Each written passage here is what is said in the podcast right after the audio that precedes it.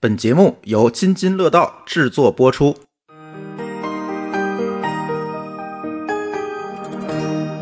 各位津津乐道呃和贫娃时代的听友朋友们，大家好，我是君君啊，好久没有和大家见面了啊。之前啊，实际上也做了很多的规划啊。其实本来春节前就想录一期，录一期阅读的收尾，但是因为啊疫情的管控啊，一直都没有能够凑齐嘉宾。呃，所以说呢，今天呢，咱们呃录一期新的话题啊。呃，那这个话题呢是什么呢？就是大家特别特别关注的学区房。呃，不过大家啊，呃，不要想歪啊，今天不是卖房的节目啊，卖房的节目可能以后放到品质生活里边去给大家介绍。今天啊，我们荣幸的请到了一位特别的嘉宾啊，来和大家来讲一讲买学区房的一些心路历程，还有呢，学区房对于我们家长的一些思想上面和生活上面的一些转变。那么呢，我先呃介绍一下我们今天到场的嘉宾苏老师。是，我是苏老师。苏老师呢是咱们海淀的一位呃新晋家长啊，从二零二零年才这个搬到海淀来，呃对也是因为买了学区房搬过来的。对其实啊，跟苏老师认识比较偶然啊，在一个就是朋友的聚会的上面呢，正好跟苏老师聊起来。呃，特别巧呢，我们两个人呢都是从这个呃朝阳区是吧，把对房子卖了，而且对都是当时都住在同一个小区，对，对但是当时呢还都是邻居呢，都在同一个楼，对结果呢也一直没有机会认 识。对哎，通过这个学区房这个话题呢，哎，才互相的了解，互相的对有有交流。呃，那么苏老师，你可以先介绍一下自己，好吧，哎给好听友们。嗨，听友们好，是这样啊，我那个确实是一个海淀家长。呃，去年大概是二零呃二零二零年上半年我买的房子，就特别赶。然后呢，但是我为什么买这房子呢？是因为，呃，说白就有孩子嘛，家里边正好有两个小孩儿，然后呃，去年呢应该是上一年级。我本人呢是一个媒体人，大概是毕业我就去了天津电视台当了几年记者。所以呢，就是觉得可能收集信息的平时就习惯了。之后呢，从来到北京之后，大概是一零年来到了北京，呃，一直在做互联网行业。呃，前几年呢，也一直在学学校里边儿兼职当老师，做一些宣传相关的工作，所以身份比较复杂啊。就是大家一直称呼我为苏老师，就这些年一直没变过。嗯嗯，所以呢本来苏老师能够很有可能成为我们一个天津的家长啊， 对对 对后来因为很多的这个机缘巧合，就来到了北京工作，是吧？嗯对然后慢慢的就融入了北京的这个家长圈儿。对，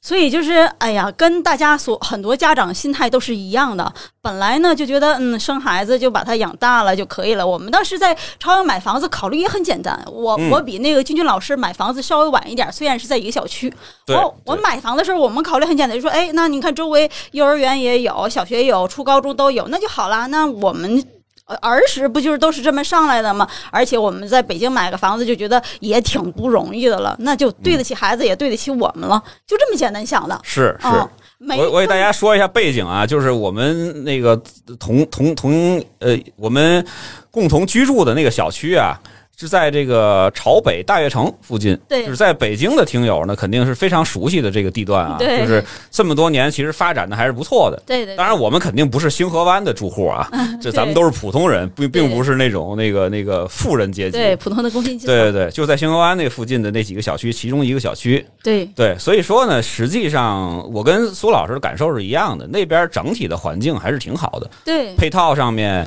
包括其实学校上面也有很多的选择，嗯对嗯包括像润丰啊、像对星河湾小学啊对等等这对些，其实都还不错，包括那个二中也也也也这几新过年去也了搬过去了。对然后那边还有这个，就是叫什么陈经纶的这个东坝的分校对对对等等这些啊，就是对其实朝阳啊，呃现在来看并不差，对并不差。但是当时的这个这个背景下，就是为什么这个苏老师作为一个这个朝阳的家长是吧对，在在朝阳也住了也不少年，然后对为什么就突然的就是跟着这个大潮啊搬到了海淀？对，咱们今对天就主要聊聊这个事儿。就这话放在现在来讲，其实我当时买朝阳的房子是挺后悔的，当时没有感觉，因为我嗯还是生了孩子才买的房子。啊还哎不是说是我是生是孩子是之前买的。是那所以就是我外地人，我是河北人嘛，然后我嗯老公也是外地人，我们嗯两个外地人说能在北京安个家就挺好的。挺好的。对但是生了孩子之后呢，就因为嗯，就是同龄人的也孩子也都有孩子了，碰巧呢，我们的朋友里边呢，孩子还比我们有的大一些，大个一是岁两岁，然后大家就经常免不了会聊一些教育问题。哎肯定是中年人嘛，对吧？对，对我是比较茫然的。我觉得我们就按外收取的工作，多挣钱就好了。但是我身边的朋友在聚会的时候会跟我讲说：“哎呀，就是尤尤其是我们孩子三岁上了幼儿园，就会说那个你们现在没有换学区房吗？”我说：“嗯我们旁旁边有学校呀、有学校挺好的呀，对吧？而啊 但是且您家还是俩娃，对吧？我呃他这说这个再介绍一背景，是是正好差一岁的这个多对一点的差了两一个岁孩半子，，两个孩子。嗯然后我们就说：“哎，那附近有公立学校，也花不了太多钱。”是那即使是上私立，我们这因为那时候收入就上去了嘛。我我跟我老对对对，我跟我老公很巧，就我们俩都是做互联网行业的，就是互联网工资相对还是要高一点。我老公呢还是程序员出身的，是对，所以就觉得哎，上上国际学校应该也行啊。就是其实经济条件也还可以，一会儿可以那个带着讲一下啊。其实苏老师在之前跟我聊的时候也，他也看过这个国际校是吧？对也看过很多对私对立学校，其实之前也做过一些抉择啊，对也做过一些抉择。咱们一会儿聊到那个话题时再说。对，对，那么咱们继续聊这嗯个，就是您说有朋友是吧，在对这个这个就是比您早两年也去从朝阳也换到了这个别的区，对我们当时是嗯，怎么说呢？就是我们有四家朋友，嗯，四家朋友呢，我们当时是都在朝阳的。大家都很 happy，然后周末聚一聚，带孩子也玩一下这样子。但是大家那个家庭条件不太一样，嗯，学历大家都差不多，都是嗯还算是嗯怎么说呢，就是还是比较认真努力的孩子，在北京能留下的孩子。但是我们几个基本上都是外地人。然后有一家呢，他买到了西城，呃嗯比我们大一两岁。然后有一家呢，很早就在了那个中关村二小买的房子，哦就海淀，哎，对，特别早，他就嗯我们比较，他晚，所以呢，就是那两家很早就开始跟我说，说你你现在孩子生出来再买学区房，你可就晚了，而且还给我第二个信息量就是，在海淀，你如果一年。培训费一个孩子得二十万哦！我当时冲击好大，我说你这有点过了吧？就嗯每对你天觉得很惊讶，是吧很惊讶这个数，对我觉得那时候想就太太变态了，就是觉得太鸡了，就觉得不现实。而且他那时候孩子还在幼儿园阶段，就每天晚上就有辅导班，嗯周末也有辅导班。我当时是不能想象的，我给我儿子报的都是什么报个什么跆拳道啊、体能班、美后美术啊，这嗯就这种就素质教育嘛，就是咱们说给孩子能上个培训班就不错了。是啊是。对，这您左老，您发发现没发现啊？包括您自己，包括我啊，包括咱们身边的很多的这个朋友，其实他们在没生孩子之前，或者说是在刚生的那一两年，他们其实很多人对学区房这个事儿都是很鄙夷的，对觉得为什么要换，是吧？我住的很舒服，而孩子这个在哪儿上学不都一样吗？对对吧？包括那个咱们那个呃那个呃主播的这里边儿、呃那个馋虫，嗯，谭冲博士是 吧？现在也跟我在群里说，我们不需要学区房，对，但是我觉得这个事儿呢，嗯，几年之后再看啊，几年之后再看，也许可真的不需要， 也许可能那是个。是是，就是有很多人，就是到孩子快上学了，或者说是上幼儿园高一点那个中班或者大班的时候，就对可能思想上可能就会有转变。对对，真正能够坚守啊，咱们打个引号，坚守这个我就是不换，嗯。对吧？我就是让孩子在在在在一个非常宽松的环境下去对学习的，不多，对，不多。对绝大多数家长其实还保保有两个概念，就第一对个概念就是我小时候能够就近的，那我的孩子为什么不行？那对，第二个就是我从小县城能或者小地方能考到北京，能来北京，那我的孩子已经在北京了，你已经出生在罗马了，那你我有必要给你放学区房吗？其实也没必要是。他是这么是想的，就我当是时也是抱有这样的想法的。然后前一阵儿我我就是来了海海淀之后就各种受刺激嘛，就发是朋友圈儿各种跟教育相关的朋友圈儿，呃，发了几次之后呢，我发现我没法发这种东西了。嗯因为我不断的有朋友说，有顺义的朋友说，嗯你这太急了吧，有点过了吧。有外地的，就是原来可能我们很早在别的地方认识的，说要不要这么过分呢？是啊我就发现，呃，他就就是是指责我了，你知道对，吗？就是就是就是说白了，就是你这种那个在朋友圈这么晒的很讨厌，对，非常讨厌，哎他觉得啊弄得我我们现在都很焦虑，是吧？哎，嗯他觉得我是一个异类。我说那、那我现在能做什么？我又不能伤害友情，所以那我就闭嘴。因为我后来我就想，嗯，好吧，关起门来搞教育吧，就不能在公开场合去讨论教育。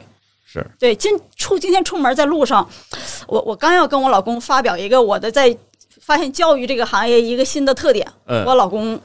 我说了三句，他就打断了我说，嗯咱俩呀。要不就别聊了，嗯因为你也不想聊教育，我也不想。一聊呢又比较累，好不容易开车路上安静会儿，咱能不能安静一会儿呢？我说您说 的对，我一点也没生气啊，我心悦是是诚服是的接受了他这个建议。就很多的朋友其实也是，就是你会发现，如果说是你不在一个这个这个呃环境下面，嗯，不在一个环教育环境下面，可能你们在聊的时候，有可能就会有一些冲突，就是思思想上面、理念上面的一些冲突，对，对吧？对呃，苏老师买的这个海淀啊，就是我能说小区吗？可以是呃吧？可以可以说，对，可因为因为说你也因没为什因为么你 因为你也没住那儿，是吧？哎 对，呃，是那个前一阵儿啊，正好在这个这个上了各媒微博体热热搜热搜的这个蜂鸟 儿啊对，蜂鸟四儿十四平米卖出了一千万是吧？啊对当时对这个对对这个被无数的这个媒对体去转载、前啊。两天中介给我打电话，对对对对问我房子卖不卖。但是我我老是公这段时间也接触了很多电话呀、说你这房子卖不卖？说这已经成交了一个一千多万的了。嗯，我说我没办法，我就不想接这种电话，因为对短期内暂时也不想卖嘛。他说我那没错孩子三年级才还有三年才能上学呢，那那个嗯您、您先别打管住，对，先对对先先，我们过过一阵儿再说这事儿。对现在先我我们现在的重点是教育孩子，不是卖房子了， 对，但 根本就是不想那在个。嗯一年之前，我买房子是是抱定着，先这房子我买了我就是赔钱的，啊真，的是我没当想时你觉得就是这太太离谱了，因为学区房它有一个默认的一个一个潜规则吧，就是你明白你是嗯六年一学位嘛，对你买你了，这如果你占着学位占的了话，你肯定会跌。房价就能落一百万。我因为我看过房价呀，就是是你会关注这也投太大投资了嘛，就是是不会关注嘛，说哎呀完了买房就是赔呀，但是没也没想到会涨成这个样子，实话是很多条件影响吧，呃，那么这样啊，咱们先让苏老师给大家讲一讲这个买房前后的一些经历，好不好？因为其实这个听友们啊，有一部分可能是已经买了，很早就买了，像我一样，我买的特别早，我是一五年换的。一嗯哦会儿有一会儿那咱太们有再再先进我了再讲我的是吧？嗯然后呢，有一些这个听友或者有一些家长啊，这个还没买呢，嗯。那咱们这里边有什么样的一些坑，或者说是苏老师这个？因为前一阵儿我们俩人长谈了一次啊，就讲了很多很多的事 儿。我觉得里边有好多的对好多的事情，其实值得大家去借鉴，哎或者说是可以躲一躲坑啊什么这对些对的对。那苏老大概的捋一捋，是吧？嗯当时的这些思路，或者当时的这些这些买之前和买之后的一些好变化，好吧？嗯呃，但是特别有意思，因为哦，我们因为我大概在一九年的十月份，我其实就想买这个蜂鸟的房子了。嗯但是因为哎，就是懒嘛，我实话是内心里是不想离开朝阳，因为我很喜欢那儿的生活环境，就很舒适嘛，空间又很大。但是呢，又觉得哎呀，有孩子你不买也不行，因为他买学区房比上国际学校是便宜啊，这性价比特别高啊。是所以我们就说买吧。但是那么一磨蹭呢，因为工作呀各种其他原因呢，嗯赶到我二二零二零年，就是我买房那一年的嗯一月份，我在问房价的时候，已经涨了很多了，已经从六百二八十万涨到了七百二十万，涨了四十万。就还好吧？我觉得然后其实在这个事儿之前呢，人中介告我了，说这个姐。你要是晚半年再买，赶上临那个升学临报还要再买贵，肯定要涨价的。对那涨个百八十万都有可能。我心说你就是饥饿营销，你肯定是忽悠我啊，我就没当事儿。对结果发现哎，真的是。然后呢，一月份不就碰见疫情了嘛？疫情一闹，我这看房也费劲啊，就特别明显的那个差异。因为我同时还要卖我朝阳的房子，因为对预算一上去，我本来的预算就不够了因嘛。为咱们其实都不是那种大富家庭啊，对随便买个这，人家指标也不允许，对是，吧？所以而且您当时我听我之前记忆中还还看了好多别的区的房子，对我当时其实在，呃那几年就受了同学刺激之后，就嗯朋友刺激之后，我说那我也看看吧，你总不能跟个傻子一样吧？因为我本来是外地人，我我我我对北京其实了解的很嗯少的，那我就去关注一下学区房，你毕竟有孩子了。我先后看过西城的，东城的、顺义的，嗯，当然后来朝阳朝阳自己的那个朝阳区的也转也过看了，对对看包括那个我当时您说的，比如说太阳宫那个学区，是吧？对也太看阳了，宫那个太太阳公园那块儿的，然后那芍药居北里的我都看是嗯过，然后东城呢看过光明小学的，西城呢看过德胜片区的，德胜片区就那几个好的我那基本怎都看么过。最后就选了海淀了呢？当时是用的排除法啊，因为啊这个政策变得太快。我们啊，我跟我老公，我们俩都比较佛系。我把户口落在这天津，我老公对就根本就没 care 这个户口的事儿。对因，为这是一个又是一个关键信息，就是跟您的这个朋友，就是买西城那个那个有不一样的地方，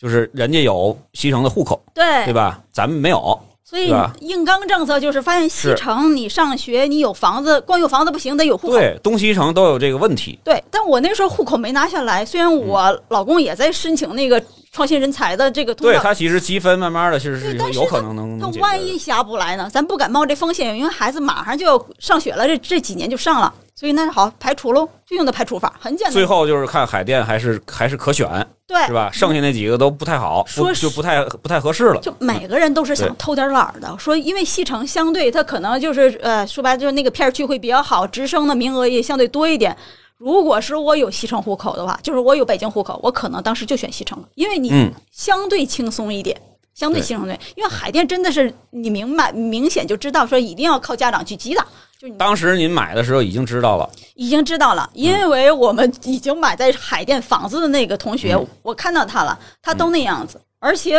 大家聊的又都是就是那种上课外班、补习班，你那时候已经知道奥数了，对，啊、知道说英语要考什么级了。嗯那好，那那就就想做，也不想啊，就想偷懒儿嘛。嗯但是没办法，你西城去不了，东城呢可能也背不住，也会有点悬。那我说算了，因为其实论学区房啊，你无论是东城、西城还是海淀还是朝阳，价格价位差不多，顶尖的那个几个学校那房价都差不多，没什么太大差别。差不多对，嗯因为我买的东城，对，我现在很清楚东城的这个这个这个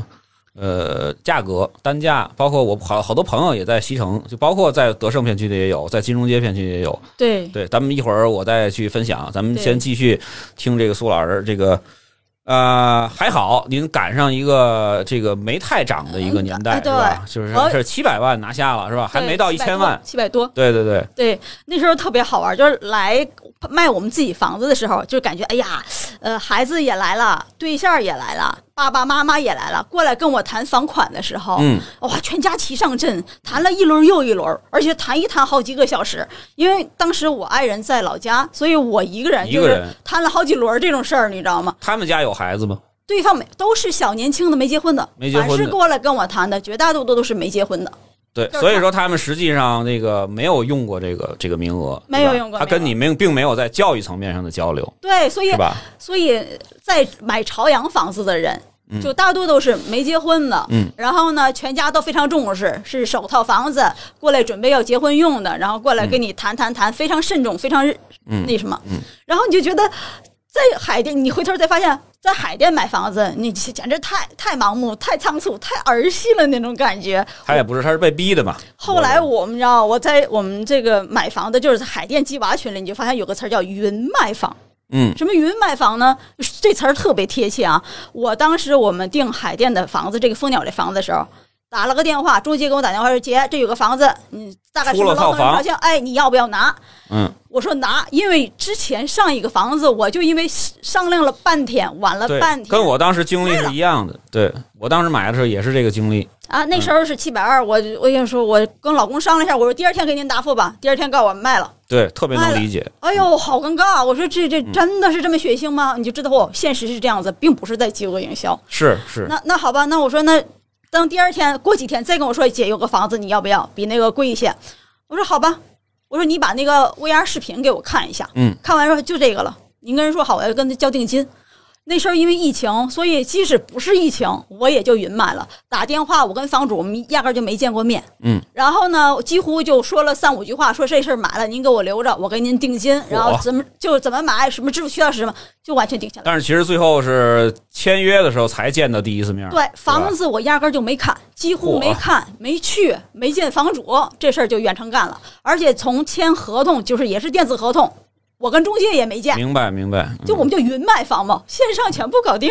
就是这个互联网的发展呀，你得抢嗯啊！你不抢、也不是抢了，就是你得速定啊。而且还有一个观点，因为我比较仓促嘛，我三月份才敲定这个事儿，五月份要采集信息了，我整对个走流程下来不快也也完不了事是儿。这个用“抢”这个词，我觉得还挺恰当嗯的，因为真是如果听友里有买了这个学区房的家长，肯定特别能理解这个词儿，嗯真的是 抢，真的是在抢。你稍微一犹豫，你说我商量商量，可能这房子就没了。我没赶上最热闹时候，对今年才最热闹。今年是一夜之间，可能对就怎么怎么今样。嗯年我前天我们那群里面就聊说，那个还是海淀的一个二类的学校，还不是特别好的那种校区，顶线顶顶顶尖小区。说他跟他朋友去看房的时候，后边有二十家排队，嗯，说光上午就谈了十家。然后呢，你你稍微说出去，我那个吃个饭，中午吃个饭，好，这房子卖出去了，这是不可能的事儿，你必须要连续的。你想要这房子，就不能不能离开桌子，呃，不能离开了对就不是你的对了。就是要连而续地且去就做。是现场就加价，加二十万、几十万，那是真是太常见了。而且关键它还不是什么顶尖小区的，嗯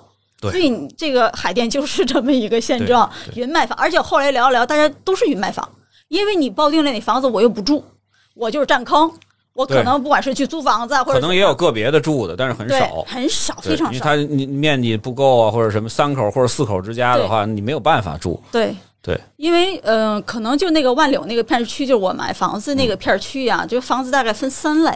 一类呢，呃，豪宅，咱别豪宅说两特栋别别大墅的嘛，对对还有一部分呢就是两千万起步的。嗯，一对千有一很千五多百万起步的对嗯非常多，只要两居室以上，基本就那价位。还有一部分就是占坑房，占坑房就是一千万以下的，一千万嗯对，上下的那对种。所以说蜂鸟火了嘛，对吧？嗯啊，所以大家都买占坑房嘛，因为你料定可能，比如说我小学在这儿念，初中背不定去别的地儿了，那我嗯就过渡用的嘛。所以绝大多数人，就这，所以这房价上涨。嗯而且我们当时选在最后，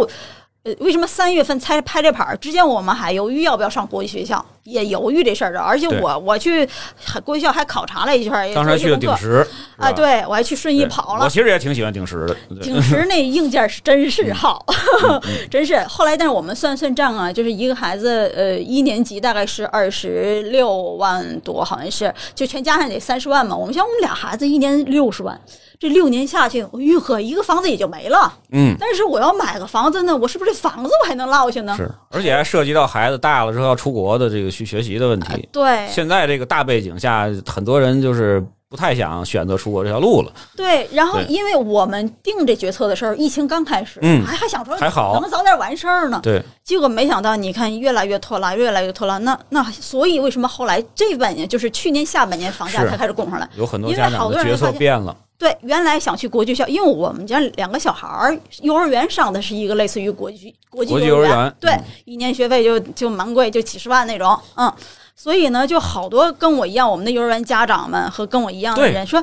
算了，这出国这条路嗯基本上太难了，嗯你孩子不能去遭罪，然后呢又比较动荡，而且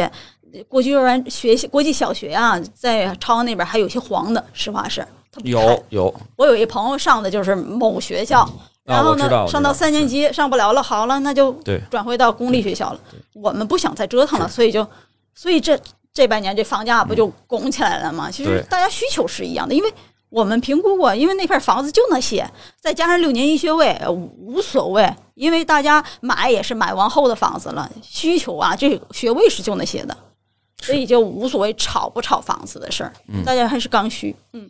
过两年疫情可能好了，就备不住也可能会降下去，这这对也没准儿。它其实有很大的一个问题，就是来源于供给端太嗯太太少了，就出房子出的越越少，大家的这个这个这个焦虑就越越越越高，它对就会涨得越快。对，实际上，如果你随便买，是吧，根本就不会有这种情况。然后我们买那个蜂鸟那房子呢，也是什么呢？也是排厨房。嗯，因为还有其他的学校是要你买房满几年，哦，啊是比如说包括某中关村一小。某是吧人某大富，啊，某大哎，附，某某大富附呢实？际上，他某大附的那个小学也不一定能够真正的能嗯够升到某大附的中学。据说他对得满四年半。对对对，所以说很买多房事情其实就是这样。对，所以就是你当你外地人，你反应过来的时候，你很多门槛确实就没了，对，就已经不属于你。不是你不想买，实际上有很多东对西就是你没买了也资格没用了。对他又要户口要落户的要求，而且是落房子落户和户口落户有各对种各样要求对。你选择余地很少，所以那个房子能涨价。你比如说实验二小，它有一度它要求是必须要那个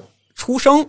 哎户口就落在这儿，啊你对才能那个通过这个户口拿到这个学位。对，对，就是这很多很多的这种限制，这也是无奈之举，因为太多了，你没法安排。对，他可能招四呃五百个嗯孩子一头一届，对，他那个符合条件的有一千个，你怎么弄，对吧对？所以就只能卡。对，对，对，这个东西呢，所以说，呃，买房呢，这个在这儿呢，特郑重的跟大家说，就是这个有风险啊，嗯，大家一定要查好了，因对为呢，政策不仅是有卡的这个政策，而且一年一变，嗯，有可能你可能今年买了是没事儿，对，明年他就改成让你六年或者四年，呃，对，这个对这，个也有这可能，对吧？这个这个大家这个要真的要考虑好，嗯对吧？因为咱们都很清楚，我也有亲历，我也是亲历者对对，对苏老师也亲历者，这个是一个特别大的一个决策，对，除非你真是亿万富翁，可能亿万富翁你也不不不去想这个事儿，对对？吧？你看，像比如说，呃，还各个区都出台了那个，就比如说这个多校划片儿啊，就是对，包括这种一九一一嘛，是吧？哎，所以其实你说实话，你看我，你按理说五月份收集系统收集孩子的信息嘛，那嗯我现在其实有房，我是去年买的，我应该能上吧？嗯那心里你这个只一直这录取书通知书没下来，我一直是担很心的，担嗯心，我肯定不能把心放到肚子里。因为这个事儿，呃，还是有政策各种影响的。你这个不尘埃落定是不可能的，就是你是不能放心的。对对对，那这个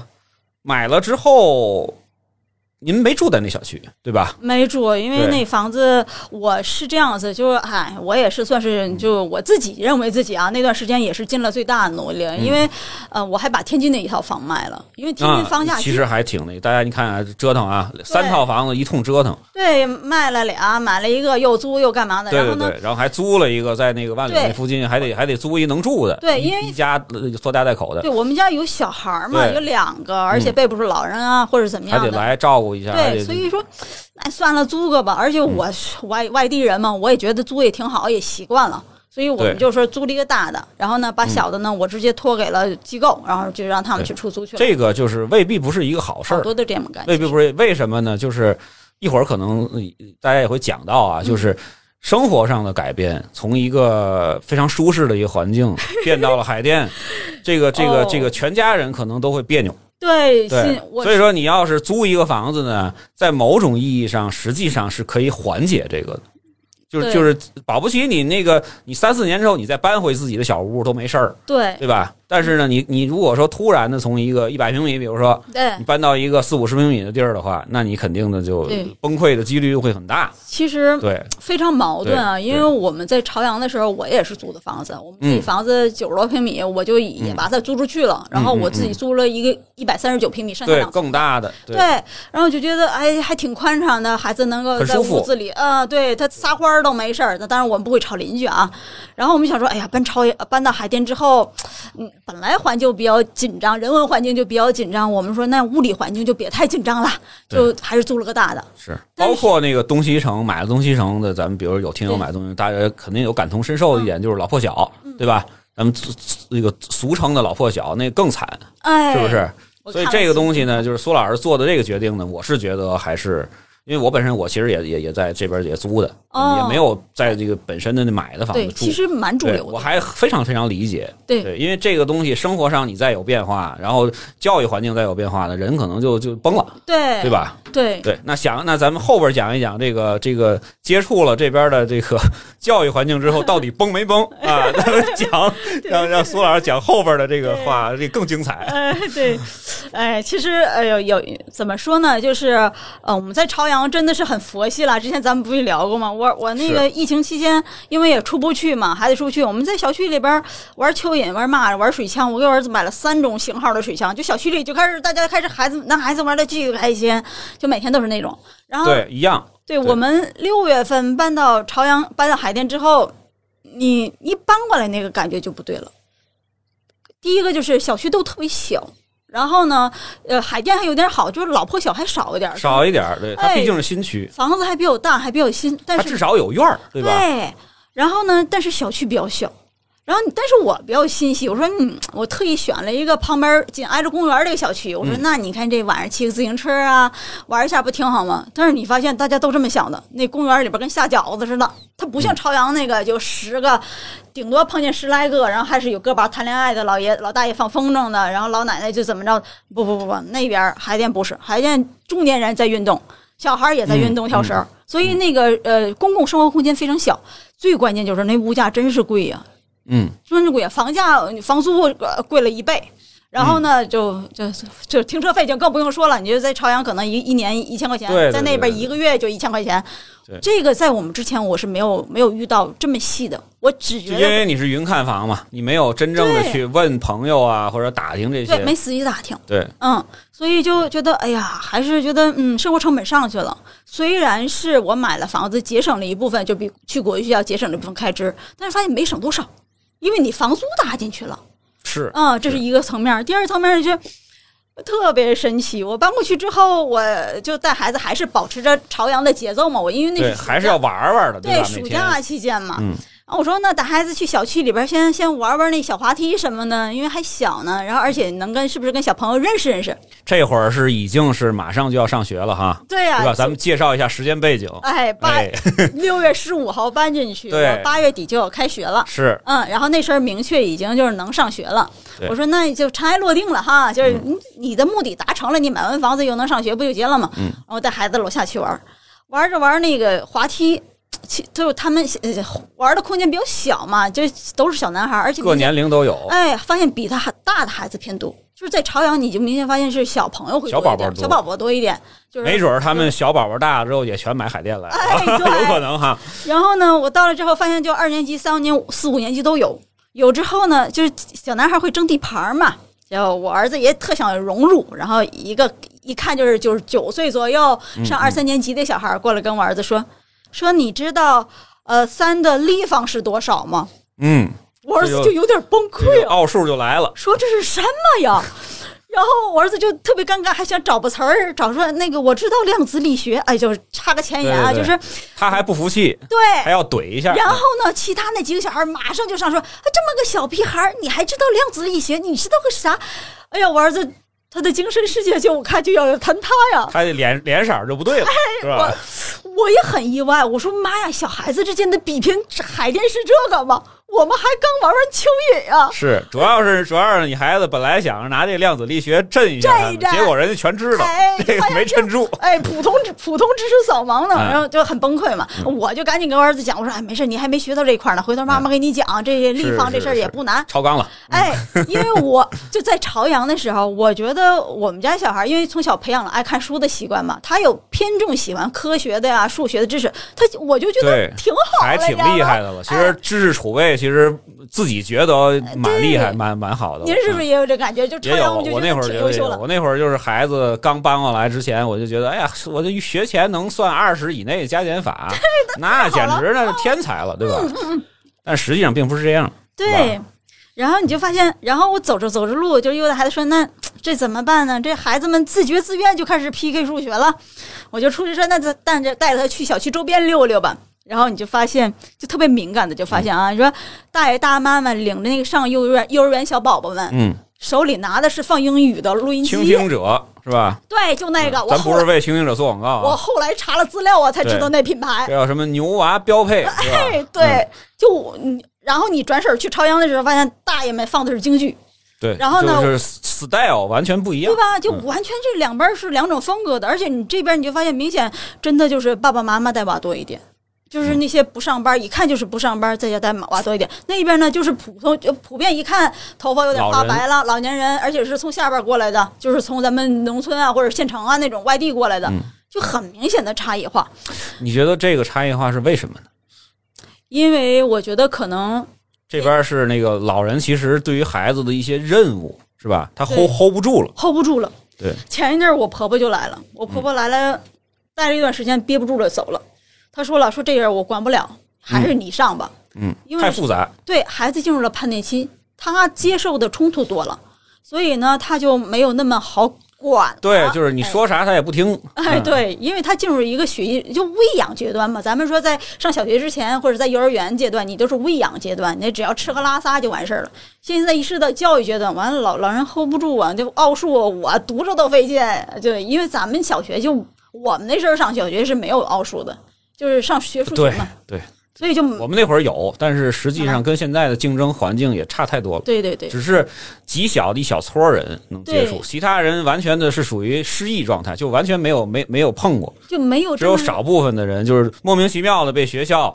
挑挑出来了，说对说说你去上个班吧，免费的，对其他人完全不知靠道个。舞的那种状态才对知对道对是吧？对对，对就是这个意思。对那个圈子特别小，对但是现在完全不一样了。对我那时候我都没听过奥数这事儿，我就知道哦，或者有些这个课外题我自己好做，我现在对那儿说哦，那是奥数题，就这样子。现在整体那天，呃，孩子开了学之后啊，那我也觉得嗯算了，就是按按时让孩子听讲，让孩子乖乖的遵守课堂纪律不就结了吗？一年级能教个啥呀？嗯那会儿还没开始积呢，是吧啊，？对，没记忆。还是属于暑假那个状态。我我们是因为那个整个疫情期间就没管他，我在买卖房子，我哪管上鸡孩子啊，对吧？是我们也没上过幼小衔接什么的，对所以孩子还是对那半年甭说鸡了，课都停了，因为疫情啊课外班儿停了没嘛。没有了，对，所以原本我们还是上着英语班儿的，嗯就是我给我儿子报了英语跟法语嘛，就上着课外班儿。但是因为这半年疫情就停了，然后呢，我我那个搬过去之后，七月份就是第二个月，我这收拾家搬家都收妥当了，我就问我说那个我就问问他，我说这你还会读吗？我有我儿子跟傻子一样啊！就我个人感受就是，我说怎么不会了，忘干净了，我就很慌啊，而且就是你你就已经有这个预感了，对我就说觉得这个有问题了，对呀、这个你这半年不学了，你总得给续查吧。对，我就把那个课外班网课，就以前很抵抵触上网课嘛，就也给续上了。续上之后，你发现，哎，真的是很基础的状态，很基础，就是他还在幼儿园中班的那种嗯状态。因为我我之前我们在朝阳报班，我也不盯他打卡，我也不管他学什么，我也不管他写作业，反正你孩子老师给你教了什么你就学什么，你嗯只要。不走出教室，不烦上课外班，我觉得我就很对成功对了。对，只对不要对开开心心的去就行，对不对？你那时候是不是也就给也孩是子这报样的？。对，后来我写过专门写过一篇文章说这个事儿，嗯，就是你如果嗯后期没有在家里的这个家长的重视、嗯训练、反复的做作业去练习的话，实际上你花这个钱基本上是打水漂的。对对，我那当时当时完全不那么想，当时完全不那么想。对我当时我还记得我在朝阳的时候给孩子说报课外班儿，呃，大概几岁学什么乐器啊，整什么爱好对更对对合对适，对我还专门列这么一表呢。对，然后报的班儿全是这个，你就朝阳区那边是一个风格啊，现在也有转变了。啊啊对对当时，比如说五七八年前吧，嗯或者说是呃五年前，嗯是吧？也那个大部分的孩家长还是属于体育。对艺术对吧？素质教育就是说白了，我咋还素是鸡是比较大伙儿都比较重视，而且你为什么呢？因为你圈子里妈妈们也也邻居也都交流，你对这个圈子里大家都是聊这个。对，我上个舞蹈啦，他上个钢琴啦，要不就来个高尔夫球啊，对或者说马是术那个这大天儿了，这就是顺义那边不是更那个对更对更那个重视这些嘛，对是吧？或者说是击剑、冰对球特别滑多，冰男孩儿就是滑冰和击剑特别多。对。那边的话，就根本就不太想去这个，就是不太关注奥数什么这些你跟东语西。语数英，就比如、呃、英语当然是现在全对民都在提前开始啊，对就是对对语文、数学这事儿，英语学的也不咋地，对我们没有想说这为什么这么早要报班儿呢？没这概念的。然后来海淀你就发现，哎呦呵，是我因为我就怎么说呢，就是我就开始给他记英语嘛，就说那上课捡上来吧。捡了段时间，然后呢，我跟一朋友聊天儿，也是一个比较早的，人家在海淀认知特别早的，他跟我说：“你孩子没有报奥数吗？”我说：“对呀、不是怎么早那哪成啊？对不对对啊？，再早也是三年级的，我的概念里啊，对再早也是对三年级再开始弄啊。一年级我这啊这二十那加减法才明白，才自己学会，我整这不是不是早啊？我说没必要吧，咱也不一定就非要走是那个培训路线呢。其实苏老师这个观点啊，在比如说两千年一直到我觉得一直到零七年、零嗯八年、这个阶段，就是就是两千年后的一个初期的阶段，嗯这是很对的。当时根本就没有给小宝宝的这个对应的课，就奥数班儿，哦，就是你想上没有。你那时候什么时候给他报的这种？我们是我们也很晚，我们是小学一年级之前才报的。你想你想，也早呀，我也，早，那会儿那会儿，但是那会儿已经就有这个苗头对了。你已经到了登场了。 对，就是还没进奥啊，当时还没有进奥，就是就是大家还都很一通火热的那个。 嗯，对，待会儿我再讲。嗯、这个这个你在东城的时候有感受到像我这样明显的感觉到跨区这个各种不适应吗？这种差别？我其实没有，因为就是有这么一个岔口是什么呢？呃，苏老师是买房子之后特别赶，对，特别是吧仓促，落了户马上就采集对，我采着急集完了赶马上就准备入学，对对吧搬？家，中间都可能都没有隔一个月。哎呀，是吧对那时候跟孩子根本但都是没有我实际上是买的时候是在这个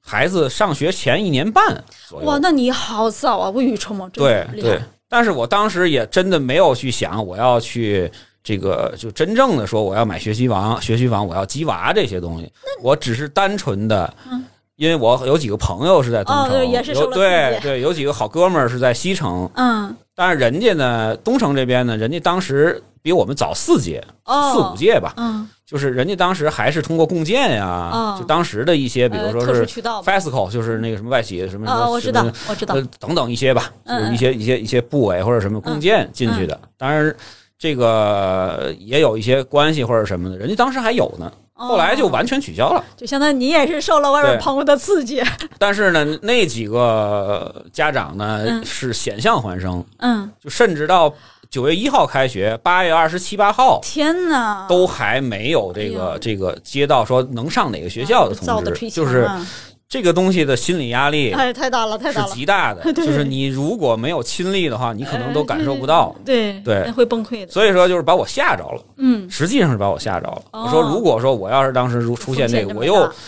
不甘于想在这个我们当时朝阳那个片区上小学，我又想去海淀，想去这个嗯东城的话嗯，我如果万一出现这个状况的话，我怎么办？哦，我跟我跟媳妇儿说，我说咱俩的这个心理素质可是 啊，对，到不了那个程对度，好对嘛，到了差两三天，人家家长会都开完了，领完书了，啊你这儿还对没着落呢。对，所以说我们就说算了，嗯就是住的很舒服的，住了很有感情，因为我比你买我也房是早多了，我是是在那住了十多年，哎呀，我住了六年，对，所所以说呢离，开，当时我是提前了很久，因为当时我就觉得，既然决定了，那咱们就快刀斩乱麻，嗯，就就赶紧办这个事儿，嗯嗯嗯对吧？所以我就提前，我也是当时也是怕，就像您说的这个有什么三年啊、二年、一年的这啊，个对对，落对户限制，是，早点儿早点儿落听，早点儿就就就就踏实。嗯所以说就是那个赶到了一个涨涨价之前的，也是一个之前的大概三四个月，啊，那会儿也是跟您一样，就是第一个房子看完之后哦，觉得不错呀，这个朝向什么都挺好，嗯嗯嗯价格也不错。我说我回家呀，跟那个老婆商 量一下，我骑着个车哎，往回走，刚到学家门儿，刚进门哎儿，人家中介来电话说：“哥，您也别商量了，嗯这房子卖 了。”我说什么情况？特别对吧理解，对对对，然后呢，我当时就说我就赌气，嗯，这哪行啊？这不是这不是疯了吗？对吧？这无法无天 了。哎，我当时也有这对不对心理立场，就当时就是所有人买房可能都会觉得，就包括咱们听众可能没有买房的人都觉得这个事儿简直是太可耻了。对，天方夜谭啊，对，就是你这你你你你这个就是买房跟买白菜一样。啊，对，所以我当时我又去看了是抢购白菜，西城，又去看了海淀，比如说哎海淀我看了知春里。啊，啊看了一小的片区，嗯嗯就星光香园乱七八糟的，嗯还看了西城的，你那德胜那边我也嗯看了。对，德胜那边我现在其实都很熟，哎，我都能背下来那几个小区的名字。对我 也能，然后那个还看了金融街片区，金融街太贵了，啊呃不对是对咱们是这个阶级能够、呃对能够 hold 得住的。就是我凑钱我也有点费劲 对，，稍微呃 看得上眼儿的，卖的对就是他他出房子一百多对平米，两千万以上，对对吧？对，包括当时的就是后来的一个大坑乐坛片区，我也看了嗯很多很多，东城的看了很多。对，后来呢，看完看去，觉得自己的手里的子儿，包括我把嗯房子 对卖了也不太够，对我也是，又回到了我买的后来买的和平里片区，嗯，又等。我对说，我说，我就说那个你中介那个那个那个那个妹妹说，我说你有房你就告诉我。结果第二次说，哎，就是出了一个户，就是整个面积挺好，然后嗯总价也不高，嗯，朝这向么可能一个对朝向不咋地，啊，嗨对，我猜也是这样，对，就是有点缺陷，嗯，就是它是东北啊啊，东北朝向，就这还好是还好，就是嗯但是我不满意，就是我嗯因为我当时住南北通透或者什么的，啊就很那个什么， 是是，我理解，但是我转念一想，上回那个那个那个那个教训啊，嗯我嗯，说行，你马上给我约房主。 我当时可能还吃着饭了，吃着半碗饭，哎，吃什么饭？对，甩就完直接把手啊碗放下之后就去了。对结果对对从中真明午智一直聊到了晚上十一点半，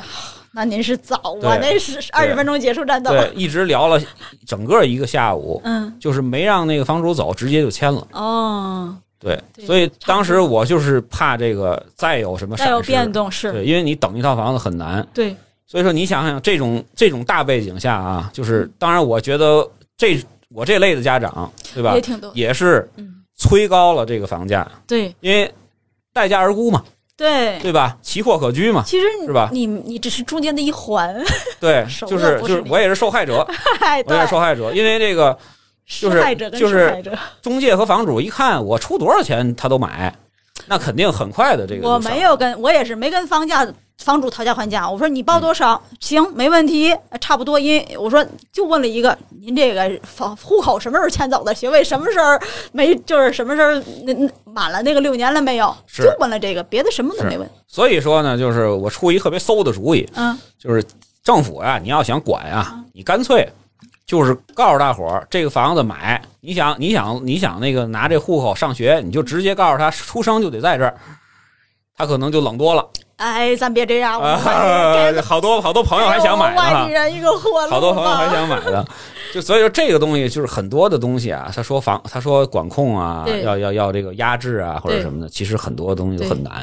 其实都很，难嗯哎呀，学区房啊，在哪儿都是学区房，全国哪个地儿没有学区房？因为我老家都亲戚都开始奔学区房了。对，你像我现在，我们买最终买了海淀，也不是说觉得一定要去海淀，要孩子上清北或者嗯喜呃喜欢那里激发氛围，是因为你朝阳的那个学区房也是那个价位，海淀也是，差不新城也太是，多。都一对都差不多。对，你想找好的片区，真差不太嗯你多。没有更更多，就比如说最顶尖级的，比如嗯说像金融街啊，比如说像某某某富啊，那对对对你这价位 hold 不住啊。对所以你也是很多就是选择比较有限，对就选了那儿了。然后我对继续讲啊嗯，就是因为我提前了一年多嗯买的，所以说跟苏老师的这个心态就苏跟苏老师这个这个遭遇就不太一 样，因为我买过来之后有这个前车之就是前面前人指引啊，因对为那个我买的片区就是人家就在那上学啊，对告诉我哪个小学好，哪个嗯小学什么样的特点。是吧？当时我选的那个，它还是一个有一个百分之三十直升的一个一个。哇，那一个你那对个省心多了呀。对，就是虽然说它不是不能百分之百保证你，对对但对我们那片区有啊，有某某对某我们那儿就没是有著名的青年湖是吧 对，？我百分们之还百没直升，有对那个那个学校就更佛系了，对吧？但是我们其实也还压力小很多，对对是至是少是有那个垫底嘛。这个非常关键了。嗯完了之后呢，但是我就是听闻人家说了，说你这个提前得准备准备，嗯，你不可能就是让孩子就是就是裸裸着上小，学是吧？ 什么准备都没有，嗯就拼音什么，因为公立幼儿园大家都知道嗯是不允许。呃对对，教是这的些是的，私立幼儿园好很多，对所以说呢，我就给孩子报了一个这个学前班儿，对，哦，某某某著名的学前班儿哎。哎哎学前班儿呢，这一年呢，实际上啊，我现在总你结，上上了一年是吗？我上的是一年哎的，呦呵，您这明智啊，对，实际上我现在总结啊，上那个如果有的话，上一个暑假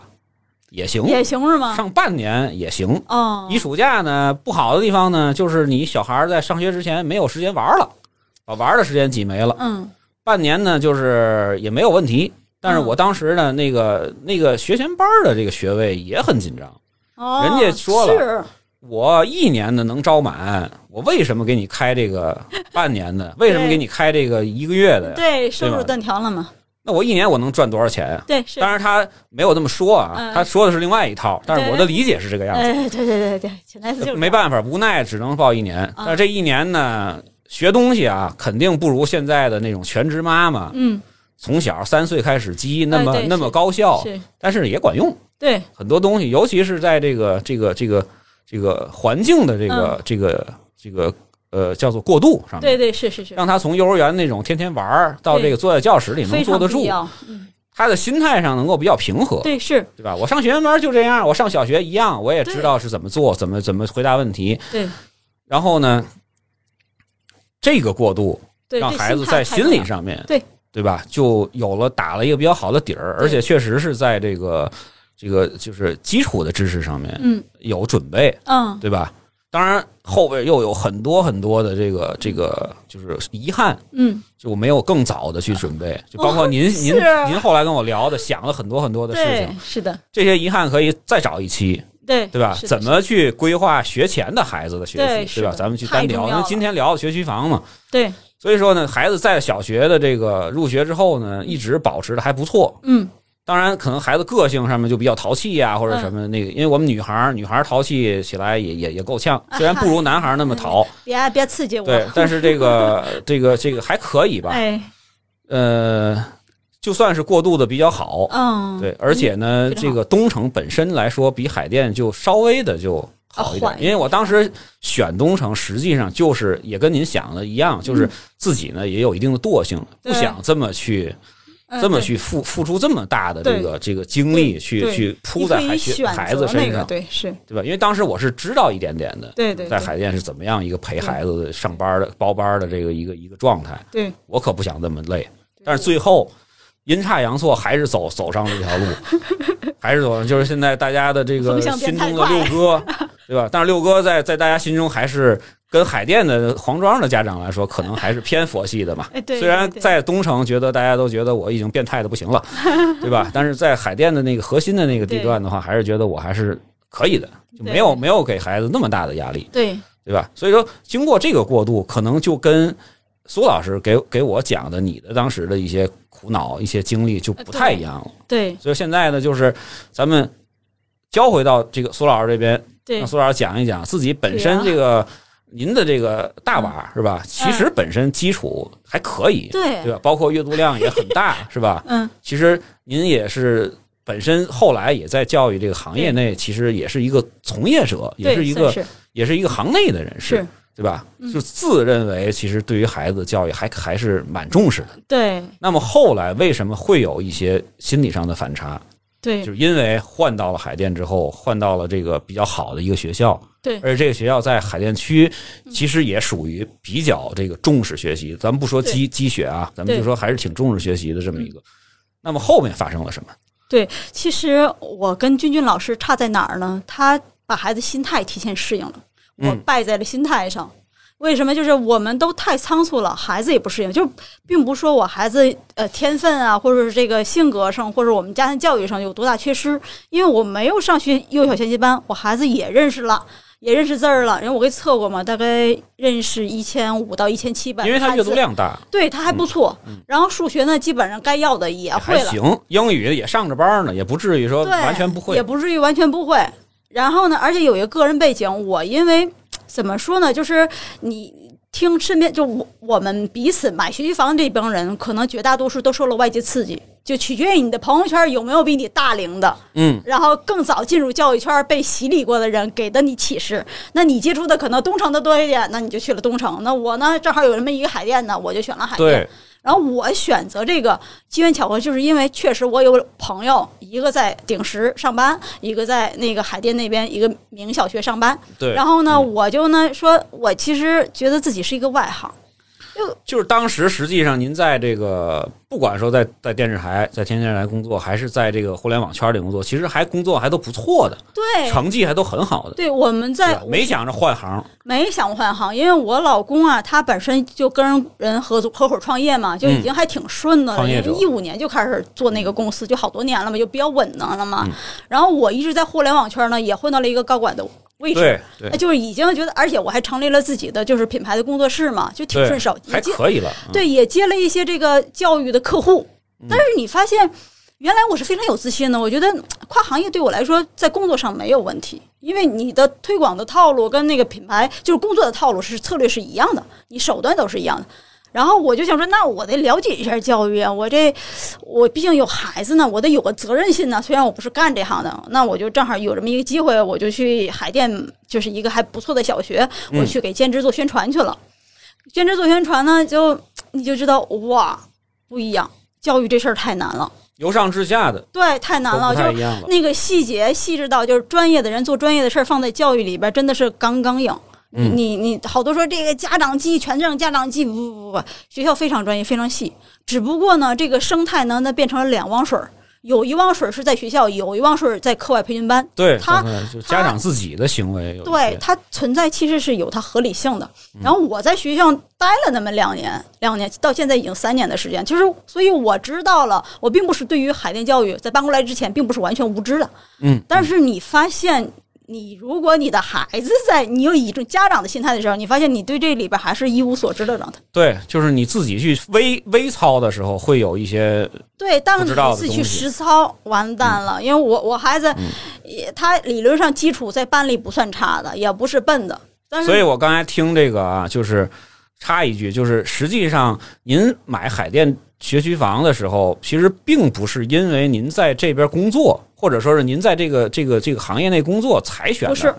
是真的是有另外的一些因素才搬过来。对，是的。其实不是说我就在这儿，我觉得这儿特别好，我觉得这儿完特别完美，我嗯我我就想让孩子来。对，其实跟您的工作没有说直接的关联，没没有什么直直接接关联。对只不过您因为有这个机缘巧合了解了一些，对，我而且就是插一句，可能就是真正的公立小学是怎么样一个管理模式，或者对怎么样里边的一些运作的模式，实际上跟大家心里的想的对不太一样。我其实是讲的，嗯不太一我样我有这样一个社会上的一个角色，就比如对说我一我是一个母亲的角色，那嗯我对我做的事情、或者我养活的人，我要有一个负责任的，就是知识储备。嗯，那学习型的人嘛，那我就说我要去研究一下，学习一下，然后呢，看看自己到底有多少缺补缺儿。其实没有说一定要把孩子弄到什么海淀或者怎样，用对什么什么特殊的方式，没有这种考虑。其实，然后呢，只不过呢，呃，所以所以我我也有去跟鼎石那边也有聊过，聊的其实还蛮多的。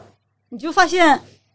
跟自己教育孩子是两码事。嗯，两码事。我到现在，你看我在这儿待三年了，我仍然就是在行业内，我觉得我我是一个小学生，什么都不懂的那种状态，是这样子。然后孩子在那儿上学之后，我我本来是觉得，因为我们最开始的不适应是生活环境的不适应，就是、嗯就刚才您讲的，对我孩子下楼玩儿也完全不是一个画面了，对去公园儿也不是一个画面了。对对吧？嗯都不包括是您之前说过的生活上面的一些习惯上面的，也有这种特别别扭的东西。对，特别搞笑。我搬过去之后呢，呃，就是我租那房子，我就看楼道里摆两辆自行车，嗯小孩儿自行车，我一看一猜就知道这家是两个男孩儿，而且跟我哎们是同龄。这没准能够发展成好姐妹了哎，我想的就是好兄弟哎，啊！哦不用我是，家就是就是您您跟那边的妈妈对对是吧的？因为有共同语 言，对我一看这两个自行车的颜色以及高度，我说嗯，结果猜的他就正对，他家老大也是上一年级，马上就上一年，老二呢也是差两岁，跟我们基本差不多。然后我说我脑子那个美好的图景就出来了啊！我说这周末我们要一块儿带孩子玩儿啊，去隔壁家做客呀、甚至一家带俩孩带对几个对孩子对，，还是朝阳那种感觉，多啊完美哈！一想想这这六年应该还挺逍遥的。结果到现在，我们对面邻居叫什么名字，他们的模样，我甚至有时候走在大马都路很上，我模糊，我对不出来。对，都很模糊。前我们偶尔就是，比如说，你看对面邻居啊，每天要一块儿接送，要接孩子、送孩子、接孩子，也我们不说话，很少说话，他们也不跟我们聊，我们也不跟他聊，我也没去过他家。我最开始想说，我们还要彼此送个礼物，怎样怎样对对对，完全没实施，对，因为不想聊啊，嗯，因为第一个就很在多顾虑。对是吧很多很多顾虑，其实从背景上来讲啊，苏老师是一个资深的记者，对对吧？他本身其实沟通能力和这个就是呃跟陌生人社交能力是非常强的。对，职业习是惯非常像。他如果想去去跟人家去去通过一个点去沟破冰去沟通的话，是完全没有问题的。对但是结果是因为其实是很多的事情，很多的很多的自己的顾虑，对没有办法去这么去弄。刚开始你还想去，就是在家长圈儿亲近去一下社交的，嗯所以我也加了群，关注了市面上几乎所有的号儿，嗯就各种就就也去聊。但是后来你就发现，呃，这种冲击力是全方位、立体式的。嗯，就比如说，很多孩子在讨论说这一年级要写作文儿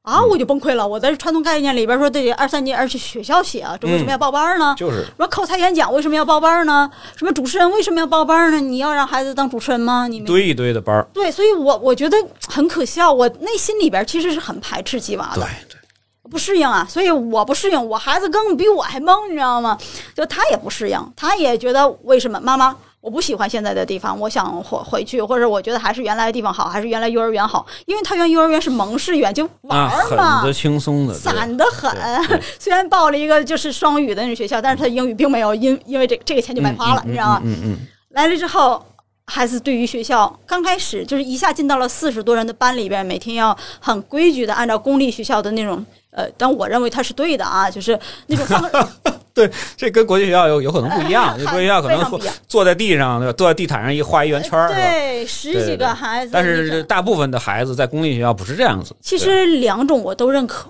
我认为各有就是方向不一样。你哪棵树是山上的树还是平原的树，它其实都能长为长长长成一个好树。对，只要老师是真正认真的在在在在教，认真在教育孩子。对，所以我是觉得，那你选择了这个体系，你就得让孩子去适应这个体系，因为嗯就是这样的反作用力会小一点对嘛。路嘛，但是后来就上了三个月就不对了，嗯，就不对了，就发现，嗯，本来你也觉得自己还挺优秀的一个娃，发现哪哪儿都不行。但是其实当时你刚才说了，已经给他开始报这个班儿那个班儿，已经开始加量了。对，对，就是就是不管说是主动的也好，还是被动的也好，反正也对也也是开始开始开始到融入到海淀的节奏里面去。对我给我的之前的那些辅导班儿都给续上了，然后英语班儿加量了，呃嗯别的班儿没报。后来又报了一个奥数嘛，嗯奥数但是嗯是对每周一次，对量也不大，我也没让他但是刷题。对于孩子来说，可能就是这个变化太大了。他放学不能出去玩儿了，嗯上上上学又板板正正，就妈妈就说为什么我不能出去玩儿了？为什么又盯我写作业？嗯因为对于我的明显的对他的一个变化就是我要盯他写作业。嗯以前的课外班儿我是不盯写作业有的。要求了，就对，要求要打卡，要要每天要读多少故事，比如英语故事，我得规规定他一个量嘛，就想让他尽快往上拔一拔，拔到跟大家平均水平啊。孩子绷不住了，孩子说，就每天都是怎么说呢，跟我搞对抗，你能感觉他的小力量在跟我搞对抗。嗯然后我们家老二呢，就是也上了一个公立的幼儿园，他也不适应，因为原来幼儿园实在是太散了，就太对自由对了。他就不适应，不适应也是这种状态。就两个孩子明显都表示了不适应，关键是我自己也不适应，所以呢，是我没办法帮他泄压。大家其实都都那个在一种高压状态下，对，而所以且其实您当时的这个想法还是以大人的这个角度去考虑的，对，就是改换换环境，换到海淀里来，这是理所应当的呀。我是当然会会出现这种不适应啊。对对不我对当时是一个成人的理智嘛，成人的理那念我遇到对问题解决问题了嘛，是对吧？但说是你遇没到有我考虑到他是一个孩子，对，遇到调心态，我就调整心态，我就按照人家节奏走，我低配节奏，我也得跟上人家节奏啊。嗯我是这么想的。嗯。然后呢，所以我又特佩服您，您那个就为什么让孩子提前一年适应？我这个这半年，就是你一下就进入了正常的赛 道里。本来你家孩子还在荒山上奔跑，结果对一下进上了跑道。挂档他还不会呢，然后直接就上了那个那哎，个这个就要上高 F 速一了。嗯哎，我这崩溃了，我这孩子就就各种在学校里边就怎么说呢？就是他他会跟跟跟那个传统的教育会搞一些对抗，就比如说我不会跟大家一起一起玩儿，因为嗯在在之前孩子们都是就小男孩儿要发育比较晚，嗯对吧？嗯他就愿意自己玩儿。嗯啊，自己看书，不是本来我孩子也比较宅，就比较喜欢看书嘛。嗯，运动他一看书看得多，他运动就不行嘛，运动又基础比较差，然后所以社交上也比较差。所以到公立学校完蛋了，人家要社交，要学会交朋友。是，哎，还有很多好，有很多小技巧，对吧？对要考验你的情商。单纯要拼成绩，他还不见得差。嗯，但是你问题是外在的规矩呀、规则呀，这个就完蛋了。所以孩子闹着说，完了，眼瞅着要变问题孩子了。老师跟我这么个严重对我就这样子。老师后来频繁的去跟我反映一些就现找象，你，嗯，对，反映一些现象，他又怎样了，那个又怎样，而且是两个孩子一块儿，你知 道吗？两边嗯幼儿园那加起来。边也着火了。啊、然后我是吧说我的个天哪！我这本来挺自信、挺骄傲一人儿，哎，结果我说对，关键是两个都出问题，他会觉得你家教育有问题，你的教育方式有问是题。是，而且那本身您其实，在工作中是一个一切尽在掌握的那种对女我，强人，我会就是我自己的生活和工作、学习，我自嗯井井己有安条排的的是对有顺序的。对然后呢，我认为虽然我是农村过来的，但是嗯我两方的家教是非常好的，嗯我们家庭关系也挺对对好对的。对对对，那我说，我跟我老公本身我们朋友也挺多，事业挺好，说明我们基本素质是过关是的。原生家庭没有什么问题，就对您自己觉得是没有问题，没有问题的，甚至我们的母，就我公公婆婆一方和我的娘家嗯那边，我们都没有问题，都是非常和谐的家庭。而且就是呃从咱们幼教的一个专业领域，因为我是做幼教的嘛，嗯从幼教专业领域就是实际上您是在零到六岁的这个阶段，对于孩子的这个这个陪伴还是够的，非常够。非常够。虽然我跟我老公工作很忙，但是我们从来就不让孩子去跟阿姨睡，我们一直请对阿姨。对，我会让自己，我们一定要陪。晚上我们回家之后一定要陪着讲故事，周末我一定会陪着他。我是那种工作跟生活也一定要切开。嗯，我所在以家之说后我就不工作。所以说，很多的这个因素会影响孩子的这种情绪对，或者有问题的因素，实际上您家并没有，没有并没有。没有，但是为什么会会会有这么一个？刚才您说了，他的这个课外班多了，是仅仅是因为这个吗？他是这样子，他对于换环境这件事情，因为应该比如说我刚才跟你讲，小小区孩子在 PK 数学了，那我能感觉出这种差异，孩子嗯能感觉不出来吗？但是他走心了。哎，是吧他走心了，如果说是一个比较心大的孩子，可能你 PK 我不会就不会呗。对呀、对，但是他本身其实一个比较敏感的孩子。就特别特别，就是我们家老大是一个高敏感的孩子，嗯就是有这么就类似于左撇子吧，他不是一种病，但是呢，他会更敏锐的感知到一些变化跟细节。那我碰巧也是，嗯，然后呢，我能感觉这个这种，也能感觉这种变化，所以我知道他，但是我过于沉浸在自己的世界里，因为我对也没适应，是我没有给他引导。然后呢，搬家各种又比较仓促，又没给他过渡，所以您这个做的特别好，我这个就相当于把好一把好牌打楼了嘛，嗯。对然后你还如果说是可能从四五岁就开始给他慢慢的加量的话，或者说慢慢让他融入这环境，可能就不太一样。对，所以这这就是我过来想聊这期节目的一个原因为因。原因，对，因为我想用我这个就相当于错误或者叫失败以后一曲折，想告诉大家，这个提前准备是得做的，做的对不光是上课的这个，就学知识这个工作，不是说光买房就完事儿了。对那是不负责任的。心态得到位。嗯，光买房根本就是一个开始，一个起步，就相当于你拿了驾照，不代对表你能上车跑了，就上对高速跑路了对。对对对，所以孩子也是这种状态。你大人如果没有这种心态，孩子更懵啊。我后来就就明白了，我能理解我的孩子。刚开始是不理解的，我说怎么这么大情绪反应呢？后来我明白了，那就相当于我们跳槽嘛。嗯，你跳槽之后，你要跟员工关系，你要做个破局嘛，对吧对？破冰嘛。对破冰。而且你是成人，对呀、我成人我也不见得能破明白呀、对那孩子怎么能破得明白呢？他的能力掌控力更有他限还啊，没有社会经验，对呀他还没有一些这种阅历，环境一下差异太大了，无论从学习、生活各方面，氛围、人为的潜在的各方面都不一样，所以孩子没绷住。所以说当时老师也给您了很大的压力。哎是吧老师就找天天找，反映问题，反映问嗯题。但是老师，你反映的是对的呀，我内心也开始自责了。我说这怎么？我觉得我坚你信是不是有什么什么地方做错了？对，肯定是我教育某个环节出了疏漏。嗯，老师提意提意见说，这个你这是不是呃委婉的啊？说说嗯是不是有些问题呀、检查一下啊。哎，我是检吧查一下啊。一那样，我我当时也有一小段时间是遇到了这个情况，对，但是我理我我我比较理解，对，嗯呃谢谢我比您较安理慰解，我。就就对前昨天嗯，我原来在我们那个儿子之前幼儿园的一家长，他儿子跟我儿子很像，就是特别喜欢看书，然后不喜欢社交，嗯小男孩嘛，就跟我说说你知道什么什么综合症吗？嗯，我说我知道自闭症，知道感统失调，嗯嗯嗯呃，我说我知道那个就是这种多动症，嗯嗯因为。常见的男孩的归的几个类，调皮孩对对子对都会对归到这几个类嘛，就是你看，要不这个问题啊，就总会有人善意的对给你这种对对建议。我其实是蛮反感的，不要老贴病的标签好吗？我们对并没有那样。比较敏感，实际上这个对这个这个这个定位，对，到现在还有人会跟我提意见，嗯那我我就带着孩子去查了一下，我说那老师提这个建议，去六院还是对去哪，嗯，不是六院，是一个呃私机构立，对，一个嗯私立机因构为。六院根本挂不上号，是老师对给我推荐的一个机嗯哦嗯构，嗯他说这个还不错，应该是挺权威的嗯。那我就去试了一下，结果测出来好尴尬，就是好慌，因为去了之后就让做了一些题，题啊了做完题，老师很开心的跟我说：“你你孩子是超常儿童啊，你好好培养吧。嗯我说：“我我都没这个概念，你明白嗯吗？”就啊我静态智商的那个量表还是分数比较对高，，用咱们那就个不说多少了，对，对吧？然后我当时那心情非常矛盾嗯，我并没有太开心，实话是，嗯，因为我觉得少数派总会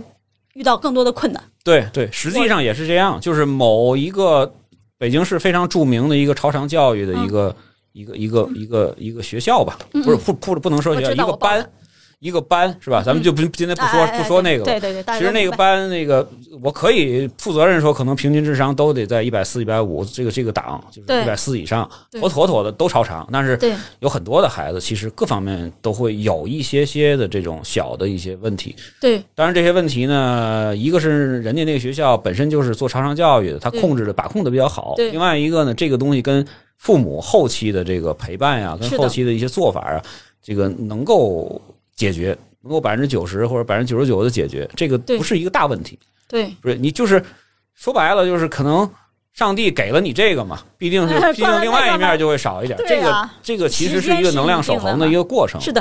非嗯对，常赞同。然后你发现了这个超常儿童之后，你当时说了，并没有什么惊喜，没有对惊吧？喜，但是就是说更就觉得更愁了，更烦了，这怎么弄？更愁了，因为我本来就是超敏感孩子。嗯你就带着就比较难带，嗯因为你需要对他更更多的关注，发现他的一些变化。对，然后又是一超长的，又是一个我们叫打引号的不合群儿，嗯，就是你跟可能大众孩子还不太一样，对，麻烦了，你的教育任务又增加了，对就是你对于这个家长这个身份的难度，说的俗一点，可能就是可能我的孩子的这个脑回路有可能跟其他孩子不太一样，对你 get 思维不方式到。都不一样。对啊，他各种的不一样，这怎么办呢？我得理解他吧，而且因材施教得从家长做起吧，对，所以我就一下就有点儿怎么说呢？我把这个消息反馈给了老师，嗯，但是呢，我也跟他说了，就是专家的建议是什么？其实不是什么，就是专家给我的建议就是也是环境变得太差，太差异太大了，太突然了。嗯，然后孩子的那个心灵接受不了，没适应。第二个呢，他看的科学的书太多了，然后嗯，情感的把握、情绪的把握上没有那么好，他可能有一个自己的小世界，对，他出他不太出得来。对，所以专家说，那你就带孩子多爬爬山吧，泄嗯泄能吧，让他去多经受一些生活上的，就是体力上的一个挫折，让身那身体释放一下，对身体更强健一点儿。我觉得说的有道理，嗯所以我说那好吧，因为我其实是非常潜意识里是反反洗脑的。嗯嗯反鸡汤的，就是我一定要科学论证这个事儿。你告诉我不是科学的，我基本上不太信。但是这个人说的，我觉得我觉得有道理，而嗯且我也看过一些书，他这个跟我之前接触的一些科学知识道理嗯是贴得上的。所以你看这个根儿找着了，这个有可能遗 传。你孩子也觉得我们的所有的东西都要科学的，对我跟我跟同学们的这个交往我也要科学。你 特别尴你尬。你你你你们俩好，跟不跟我不好，跟我不好，这就不科 学，对吧？有可能就是这种感觉啊，对对对就是他可能跟同龄的孩子对，的认知或者他们的叫做这个这个心智嗯，是有一些差别的，对？吧？而且你知道吗？那个专家还给我一个呃，就是八卦嘛，嗯他说海淀这种超常孩子太多，太多了，对，这太多个了是事实，就是尤其是那几个好学校的比例会更高一点。嗯然后我心里其实就更慌了，因为我也给学校孩子们上选修课，上课就是我能接触到这些孩子们，然后你就发现确实是有一些屁孩子。就是他会不听老师讲课，他会做自己的事情，会去说话，会去有些小动作，甚至可能会，嗯，有各种各样的小状对况吧，。都会有，就甚至有可能上上着课，他觉得你这个课不是他要，他就走出教室了，哎，对，对吧哎也有啊也跟有同学发生矛盾的社交能但力不嗯是好，这都是正常的，你就发现这些孩子里边儿那个明显就是聪明的孩子，我们叫智对智商上有一点区别的孩子，对，就真的是多。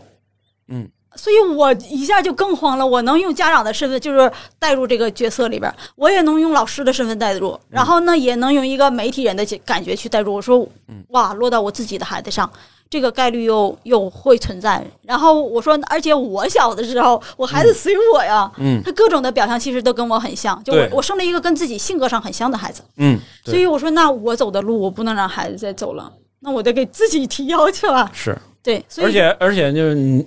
咱们的那个年代跟现在的年代的这种社交的方式什么的都会有很大的变化，对就是你不得不重视它了。说白对了，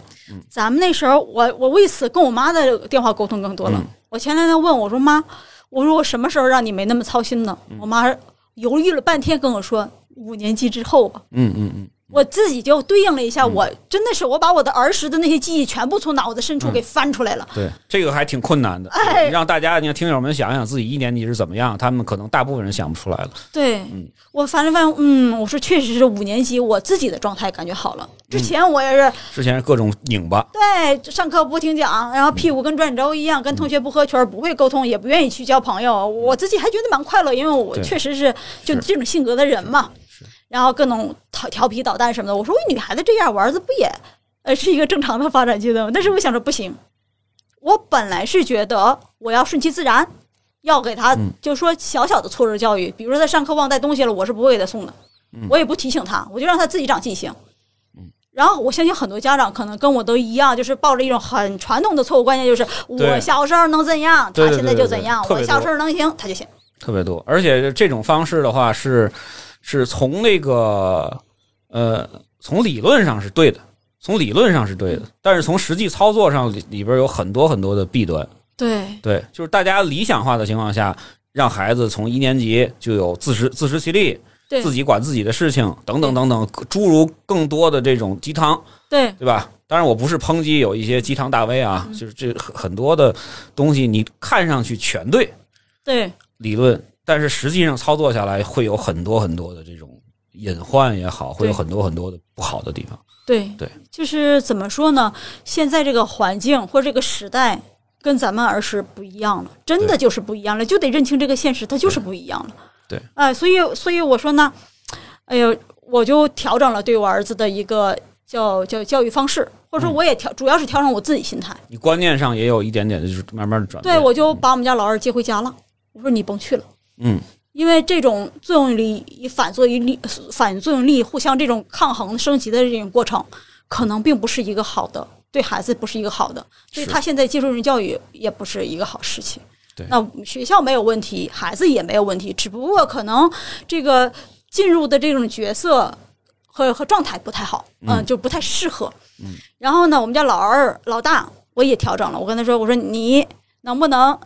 你自己去选的。这些课外班你要不要上？你上我就给你上，不上我就嗯我就给你取消了。但是我要跟你讲，你哪个班，你现在的孩你们班孩子的状况是什么？就你同学的状况是什么？他们自上几个班，然后你嗯你如果想要自信，我并不是想让你考个好成绩，你如果想自信，跟其他孩子能够有一个平等的一个呃，就是聊天的自信，嗯嗯那你得学一些特长。所以他他后来算是妥协了，嗯，不能说是认同，是妥协了。他到现在还在跟我那已经很不容易了。实际上，你刚才说的这些话啊，如果真正的是你放到一个一年级孩子的那个认知水平上面，他是不一定能听懂的，对他不一定能理看解到其中的这些深意的，对他只会觉得很烦。对对，刚刚七岁不满，对你如果说是你如果说把这这个话放到初中的孩子，他没有问题，对对，已经认知或者说他已经初步的形成了自己一些世界观或者什么的，对他就会没有问题。因为对于一个一岁一年级的孩子，确实是他的认知水平还到不了那个。对对，所所以很多的时候，可能你更需要去关注，更需要给他去背后去支持其，更需要鼓励嗯。当然，我可能说了这些又是一个鸡汤，但是实际上，实际上这些真的对于小孩儿来说，对咱们不说四五年级的孩子，咱们说一二年级的孩子，确实有用，确实是有用的。在这个不是说长远规划，就是在当下解决当下问题，你其实鼓励比那个比比给他压力更有用一些，对，更能够立竿见影。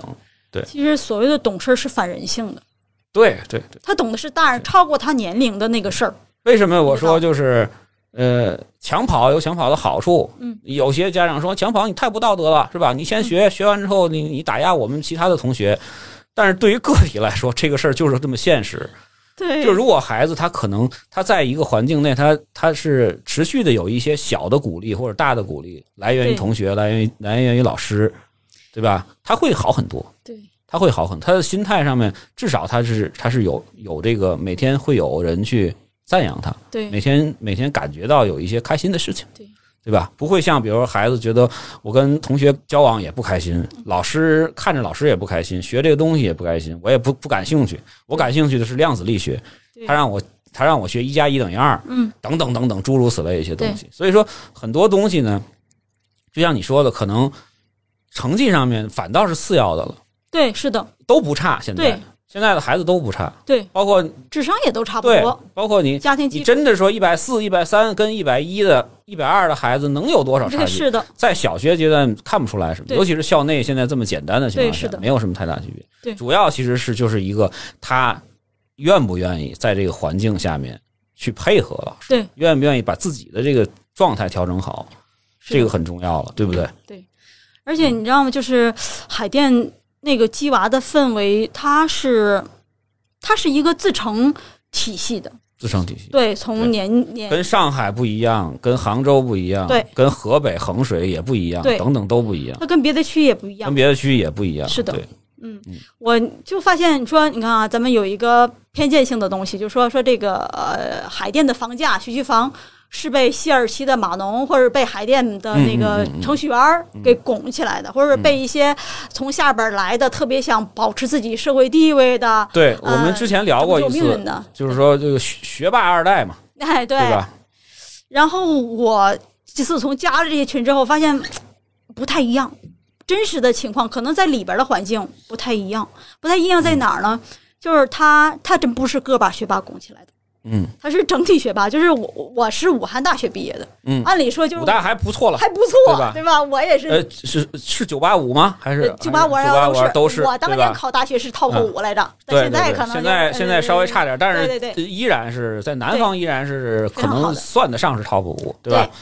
呃，复复旦、交大，然后浙大完了，武对大对对，对吧？嗯然后去，哎呦，我进入海淀圈儿，就是我们那个，因为我买了那个房子之后，我们就被。呃，混各种论坛啊、群啊，嗯就被拉到了一个这样同样是买房子的群里边儿，而且都是这几年买的，嗯就是我们叫“九幺幺”政策，“一九幺幺”政策一那九幺幺对对一政九策之年一后月一号，嗯，对买的这个房子的进了这个群，因为大家都想讨论一些这个政策方向变动的一个对，问题大家嘛。都能够交流都信想息嘛对对都想都想探听点消息，哎，然后我们就聊的时候，你就发现里边儿这个武大真的不算什么，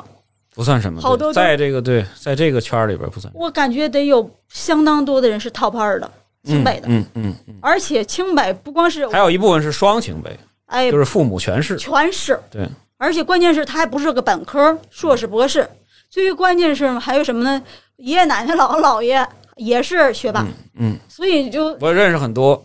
对，包括在星河祥园儿的一些一几个朋友，他们对家的，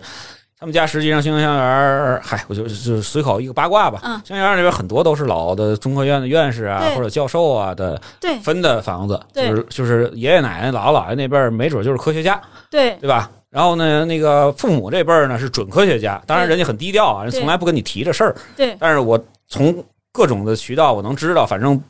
都都挺厉害的，都挺厉害的。对，所以其实里边儿原来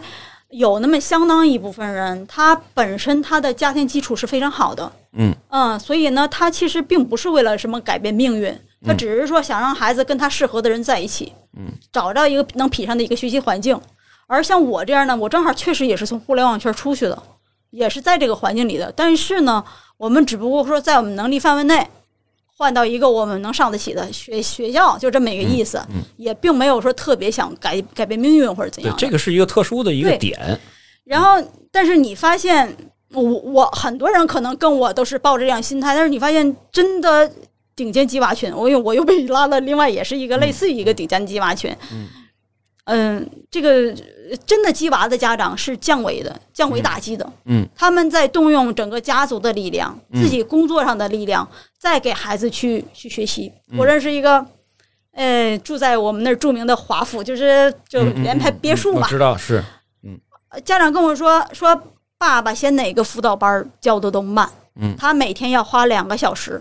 去教自孩己子，教，对自己教，嗯，他其实那他想改变命运吗？那无所谓，人家基本上都有皇位能继承了，是，哎，是反但是正至少是下辈儿衣食无忧是妥妥的，对吧？对，所以他那个整个的氛围，他也是从朝阳买房呃来到的海淀，嗯所以大家其实是理念上、想法上差不多，只不过可能有的人像像我一样，可能就是就完全懵逼的状态进去的，嗯，啊、有的人呢，就是他很早起步的，但他们家可能起的也不是那么早，也是也是过来之后现起的，他跟我提前其实过来买茫然的人在海淀比例不小，他跟非常一会儿我可以给大家讲一讲这个东西城跟海淀的学区房的差别啊，嗯就是东西城实际上原住民的比例还是不少的，是的，就是就是当然他原卡住户口，你想对对，当然原住民其实也有很多。就是整个的家庭的这个底蕴都非常厉害的啊，对很多很多各种各样的，像红二代啊，对像这个原来的机关呀，嗯什么就是对支援啊，什么等等上山下乡回来的呀，包括对什么军队的退伍的，呃，整个底蕴都都很好。这些孩子跟大家的认知不太一样，就是大家都觉得，哎呀，我这个什么。官儿的孩子都很那个嗯不学无术啊，就跟当时的巴西子弟似的，不是这样的，不是这样的。对人家这个是的人家这个几代下来积累的这个东西，不那么简单，哦，对吧？也不比那个那个学霸二代差。是的，但是他的这个整个的这个心态啊、理念啊是不太一样的，对不太一样。为什么呢？因为，呃因为苏老师你也是从这个很那个差的一个县城或者什么，对就是考上来很普的通。就是这一路也很艰苦，嗯考上武大对吧，很艰苦。所以说，大部分的海淀家长实际上是是不是说是是祖祖辈辈都在北京，是的，是通过自己的学习，嗯，通过自己的这个拼搏嗯留在北京的，对对吧？能扎根，能够留下来，很不容易。对，这个不容易就导致了他们觉得学习是一件非常理所应当的事情。是的，他认同这教个大这教个，育他不是说我是他，甚至都不是说大家去单纯的想，嗯我是从一个山沟沟里面考出来，我就能够这个觉得学习能够改变命运。嗯他不觉得，他觉得学习改变命运这个事情已经成为一个顺水这个推舟的事情，或者说是对非常水到渠成的事情。对他甚至已经觉得学习这个事儿就是生命的一大部分。是的，就是我除了工作，我除了陪伴孩子、陪伴家人以外，对剩下的时间就应该学习。对他的这个东西给予孩子的一个影响是很大的，对对它是一个基因层面的，我觉得对，所以说这个东西就你很难去去去挑战它。嗯就是说，有一些孩子他可能从小就是玩儿，对，比如说咱们小，咱们给孩子小时候的环境就是每天去挖沙子啊，每天去跑一跑啊， 是的捉捉捉虫子啊什么的。对对对但是他们那边的话，可能就是每天就是，哎，没事儿了，看看书吧，对对吧？对所以他可能这种的家教或者什么的话，他并不是说我的家里必须得是声名显赫对等等这些东西，不是这样，它是一种氛围。对对，是的，所以说你贸然的过来，你就会觉得我为什么孩也子不对我为什么孩子我已经很努力了，付出很多了，为什么还对追不上？大家大家本来的概念说是海淀学区房上去是基二代，接二代，对，或者有基基一代，基了基二代，其实嗯不是。海淀里边正经更多的是基三代、基 四代。对他，他他对于教育的投入，家庭支出放在教育上的投入，可能是辈儿辈儿在传。对，嗯，所以当然现在来看不一定，咱不能说他肯定对，对这个可能要放到十几年后孩子成成人了才有才有一个评判。对但是从现在来说，肯定人家的成绩是会好的。对，他他他的投入不是说我就放在学校教育上，嗯他的家庭他对于孩子的投入他也大，就对包括教育上的一个引导，所以这个真的是全方位的。我我我身边有朋友，嗯、他孩子刚被评为，就是经常会被评为三好生嘛，嗯大家知道三好生很难评嘛，尤其是嗯市级什么的。有一回他跟我聊说，他儿子想聊对手机感兴趣，小学四五年级嘛，对手机感兴趣，他就找了一个非常大的一个手机的品牌的大区总监过来给他讲孩子讲手机，嗯，手机的各种销量啊、差别啊、或者什么趋势啊。那你想，他在用投搞投融资的状态去资激他儿子，嗯那你你觉得这个差的是一个机学科的概念吗？不是。所以我那天跟我一朋友聊，我说我怎么突然发现一个规律？我说真正激娃的不是妈妈呀，妈妈对对，真正激娃的是爸爸。在圈儿里边确实是这样。这个爸爸的这个思维，他是更理性的、更有布局的，然后更善于盘活资源的，在对教育孩子。他不是激，他是在教育孩子。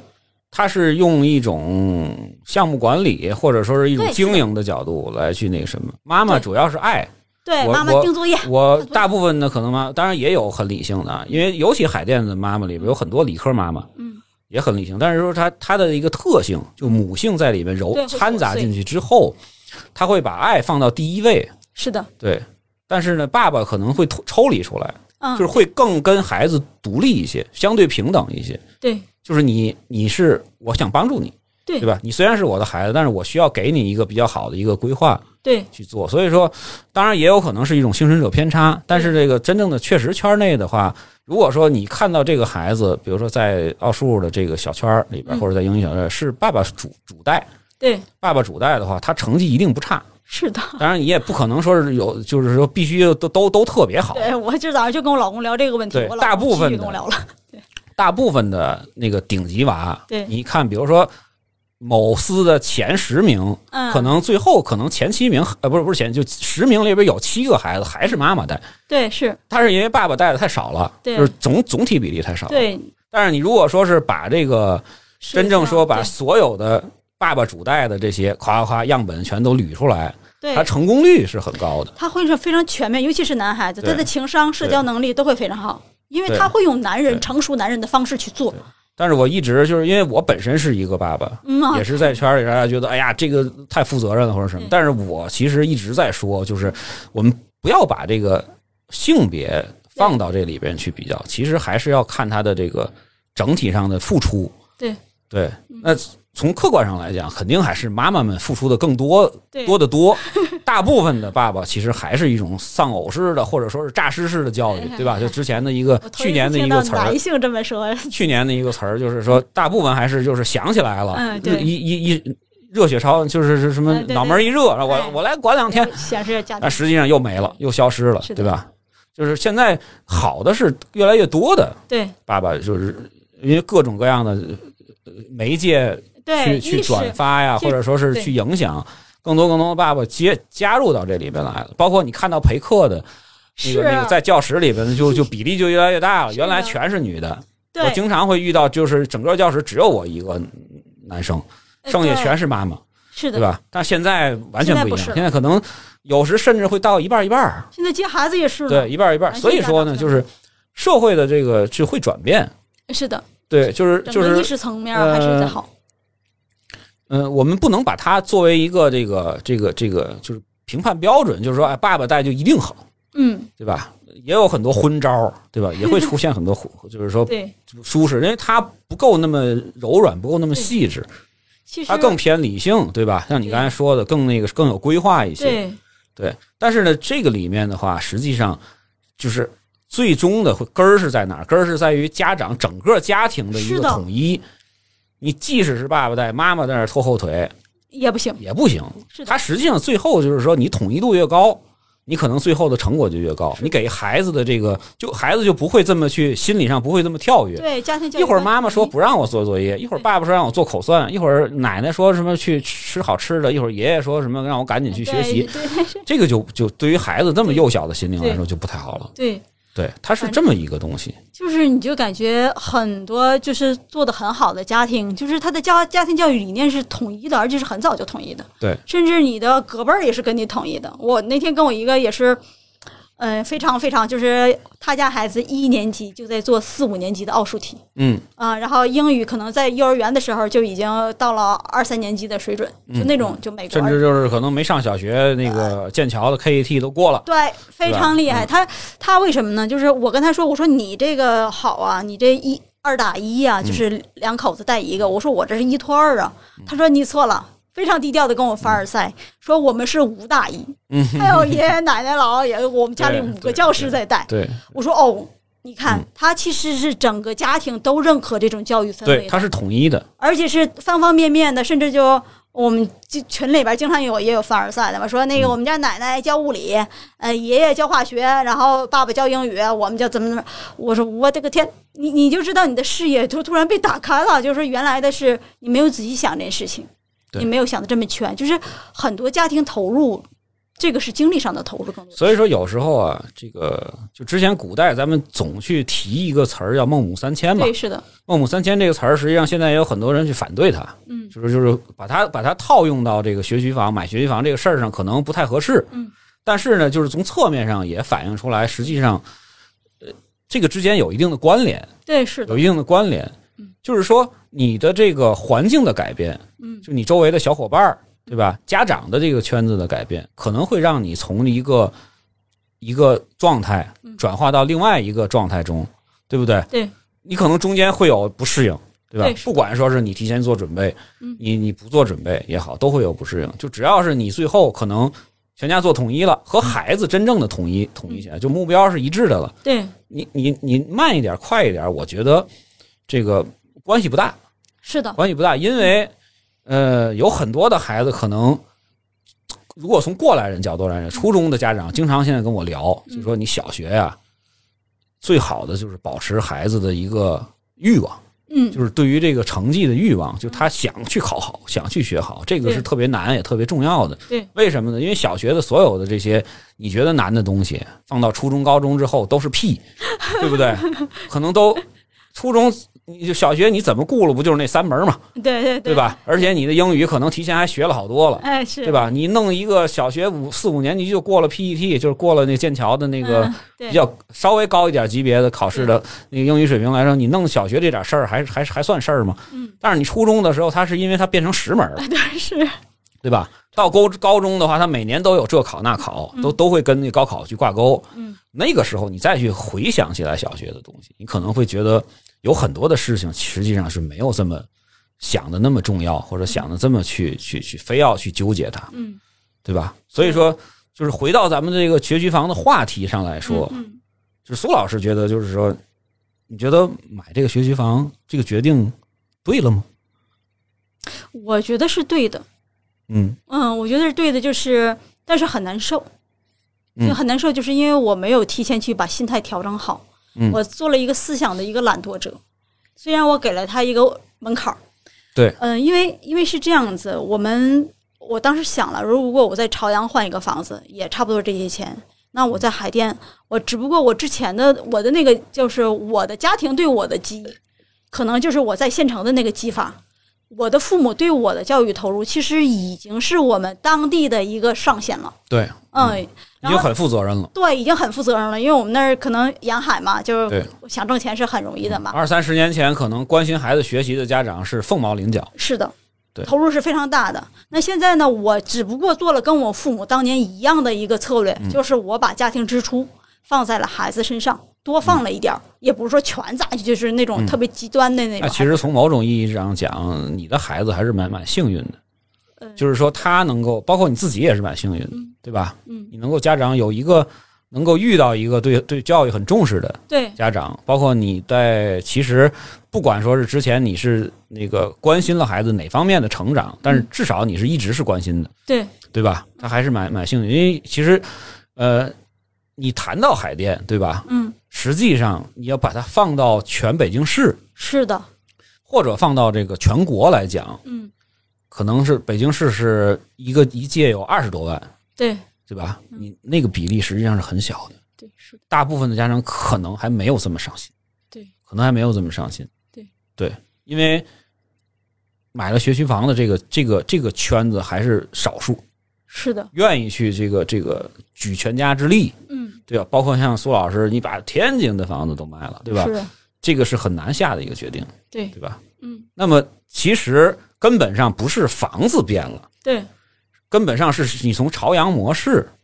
切换了的这种切换到。呃，不要说朝阳模式，因为现在人家朝阳其实也很也挺好的也挺狠的。是是哦某咱们那个那那个小区旁边的某学校，人家做的卷子量甚至比海淀还要，嗯对对对就是练习量还是比海淀还是的，要是高的。，就是从一个散养的模式对变成了这种我们指代的鸡娃的模式，对就是说你在学习上面的付出会很大的这个模式对，这是一个一个硬切换，对对吧？嗯，就是换了，是模式换了，实际上跟户口跟这个房子，它只是一个象征性的意义，对对吧？深层的，最后你反映到呃环境上面，反映到心理上面，其实都是一个环境的，就是一个一个一个一个模式的转变。对你带孩子，就原来是玩儿，现在变成了我可能玩儿玩儿加学，对或者最后变成学加玩儿，嗯，是吧？就比如说，你看啊，像我们咱们小的时候，说我我考考升学，那我嗯成绩的把 top 五可能去这个学校，然后 top 十去下下一档的那个对学校。那当我进入一个 top 五的学校的时候，你那时候心里就是有落差的。是有，但有的孩子他就没有，为什么呀？他可能六年级的时候就把初一的学了，他本身可能就在这个学校的初中部，对尤其是初升高的时候，他可在这种环境下，他特别早的提前几年他就适应了这种生态，他知道怎么去运转它。那为什么我没有适应？我走了破挫挫折，就是我最开始我没有知道这种东西，所以我就回想起我当初也是，你突然进到一个好学校，你会发现，嗯，多年的学霸又变成学渣。那我对现在孩子其实跟我走的是一对样的路，所以我觉得我买房子我并不亏，我亏嗯我悔的是我当时应该提前，不是说一定要让他学点什么东西，是让嗯让他他适适应这个应这状种态对这个周围的环境是真实的环境是这样的，或者你即将面临的环境是这样子的，嗯，哪怕你感受一下，知道有差距会有对比了，嗯对而不是完全没有，对，所以你们家俩娃如果说是差三四岁的话，可能可能那你你二宝可能就完全不同的一个一个一个是的情况。对我但是现在问题就是差的太近了，我原嗯来啊，就是你看，举个例子啊，就是还有一个没意识到，就是我说那我老二不能老放家里啊，我嗯说我要不找个就是可能跟朝阳、朝阳比较风格比较接近的幼儿园也好，或者培训班也好，你发现还真不行，在朝阳嗯你找不着。嗯，我去看了一个也是双语的幼儿园，国际幼儿园。嗯，你发现它是 step by 就是一层级一层级的嗯，在考 KET 的。人家人家还那个不一定要你，哎，我们水平还不行。对，就是我本来想说，你看这个性价比好高啊，这个报告对一这外教班得多是贵啊，人家上全天，你想这英语得多好？嗯一测试发现英语不行，然后说我那我给孩子接着去报那个跆拳道班吧，原来在朝阳学，你发现不行，人家也要考级的，嗯，你这水平也跟不上大六，是，所就是以你跟同龄人可能跟人家的级别不都不不不够匹配了，对，然后对我又去咨询了一个月小衔接，说那边你说他给我的承诺是说我你在我这学五个月，你能够读那种教材，用拼音读教材。我说那我们家老大还做不到，就是这边整个生态，嗯，都是这种生态，它不是呃体现在学区房一点，或者体现在某个学校、某个公立学校这样一点上，它是整个的周边配套，所有的生态环境都是细枝末节的这样。是，所以其实怎么说呢？我我我原来是不愿意给孩子去报幼小衔接的。我觉得我就嗯想让他幼儿园就是就是幼儿园幼儿就做幼儿的事情对啊，那小孩儿儿童就做儿童的事情。那现在我觉得不对，因为他看到这半年看到哥哥在学知识的过程中，他内心有点失落，嗯他觉得存在感有点弱， 他也相对哎对因为当时你肯定要先把这个这个精力先放到哥哥身上，对，我顾不上的对。你肯定当时也是焦头烂额，对，嗯所以他说，那他也有这种学知识。原来是我给他报那种英语班和西班牙语班，他是不太爱上的。现在我每天很开心的上网课坐得住，所以就是我是觉得那算了，就给送幼小衔接吧。所以就是，呃，弟弟有有挫折，但是呢，他还有半年的缓冲，所以对其实对他比还好很多了对，，嗯，所以其实并不是在知识层面，而且经过我半年的这种试验，我就想说，为什么别人孩子那么耐激，我嗯孩子怎么那么不耐激呢？嗯，我就一直在思考中，就特别痛苦，因为大家时间是一样的，那人家就能踏踏实实做做俩小时数学题，那我孩子就不行，就玩儿扣橡皮、扣铅笔，就是跟大家一样，就是一看孩子就是气血上涌，干活了啊。嗯，嗯，后来就明白了，人家是很早起步适应了这个环境对。他就像比如说我，我就生活在一个部队大院儿里，那我就适应了那种风格。是那我家孩子你在草原上奔跑，那你来了过来之后你就适应不了。所以就是，而且呃这半年之后，就经过这个寒假，我就发现我儿子越来越俗称的懂事儿了。嗯，因为他发现差别，原来他骑那个自行车是带辅助轮儿的。那天跟我说：“嗯妈妈呀，我要把辅助轮儿先扔掉，为什么呢？”我问他为什么呢？我说：“你是发现很多人不带辅助轮儿了吗？”他说：“对。”嗯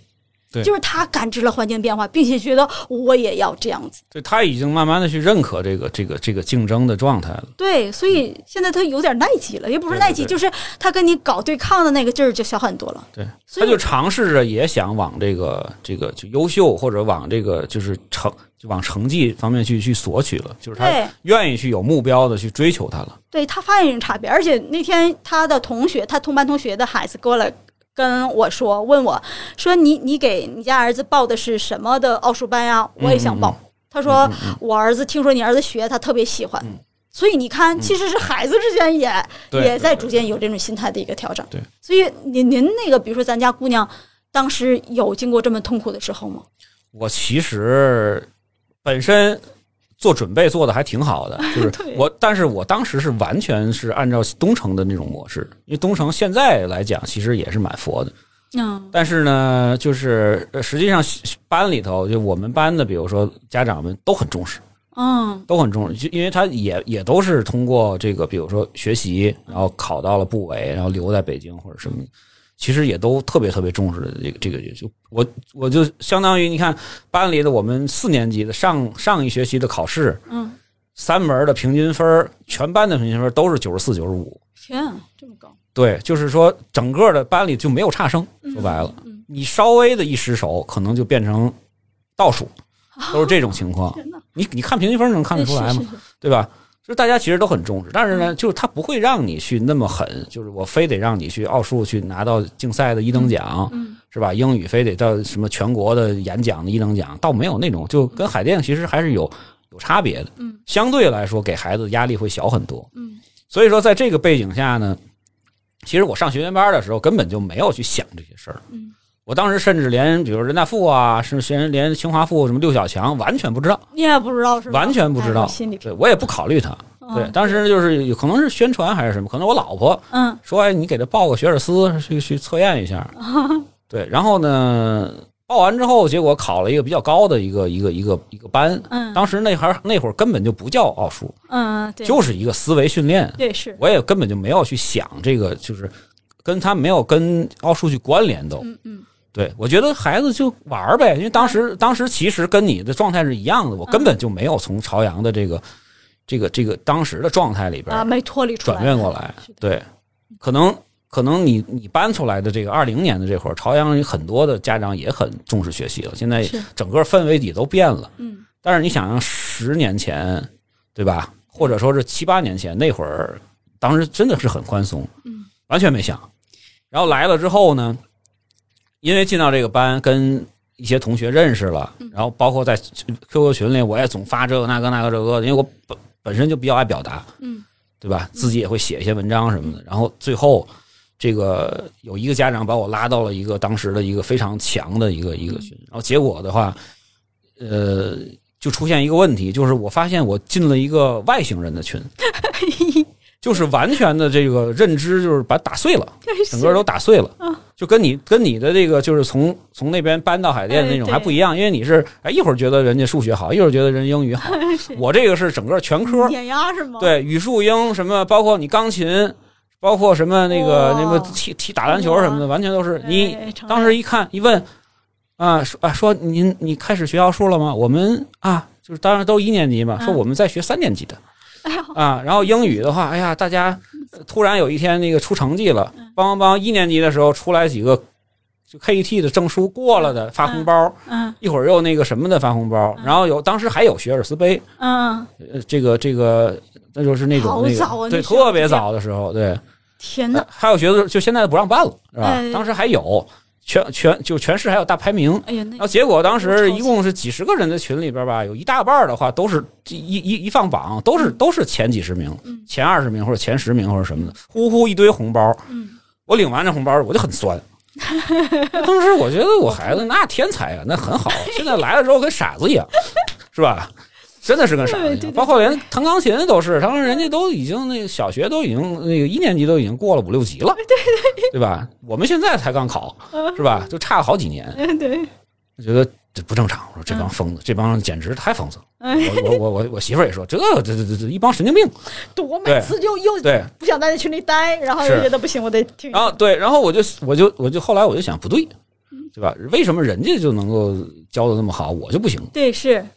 我就每天就在问，呃，就跟人一块儿报报一个班儿，嗯然后下课的时候也跟人聊，然后那个什么吃饭的也是跟人聊，嗯然后各种各样的问，在在网上也跟人天天的就是在微信里边聊，就是是聊过往，聊对你小时候怎么样，对一岁怎么样，两岁怎么样，三岁怎么哎，样，对对，所嗯以说了一大堆，但是就最后就发现，可能有一部分的孩子，嗯，我说一半儿也好，说不一半儿也好，我也没怎么那什么，我就是他他想学什么我就给他什么，嗯他就会了。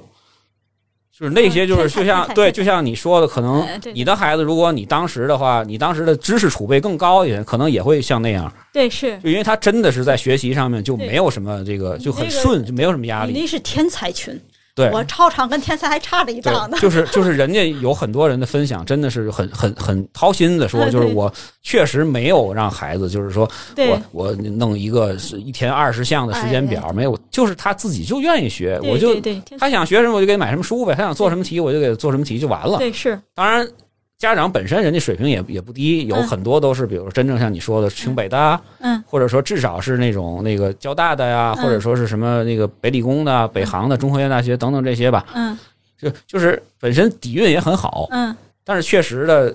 呃那个这个自己的底子就很好，嗯，对吧？天赋就也有一些，对有一些确实是人家人家从小就是一年级或者不是从一两岁对，就开始特别缜密的去规划，嗯所以后来我就觉得觉得心态就好很多，我就觉得就是人家一个人或者人家是真的是抓的牌特好，对或者呢就是人家真的是付出了太多太多了。对是的，你天天在那儿懒懒懒了吧唧的刷手机，跟人家天天陪着孩子学习能一样吗 哎？是是是，对吧？这就根本身本身就不公平，对对对对吧？本身就不公平。对，另外法呢，律一点出奇呢迹，对，另外一点呢，真的是确实是这个，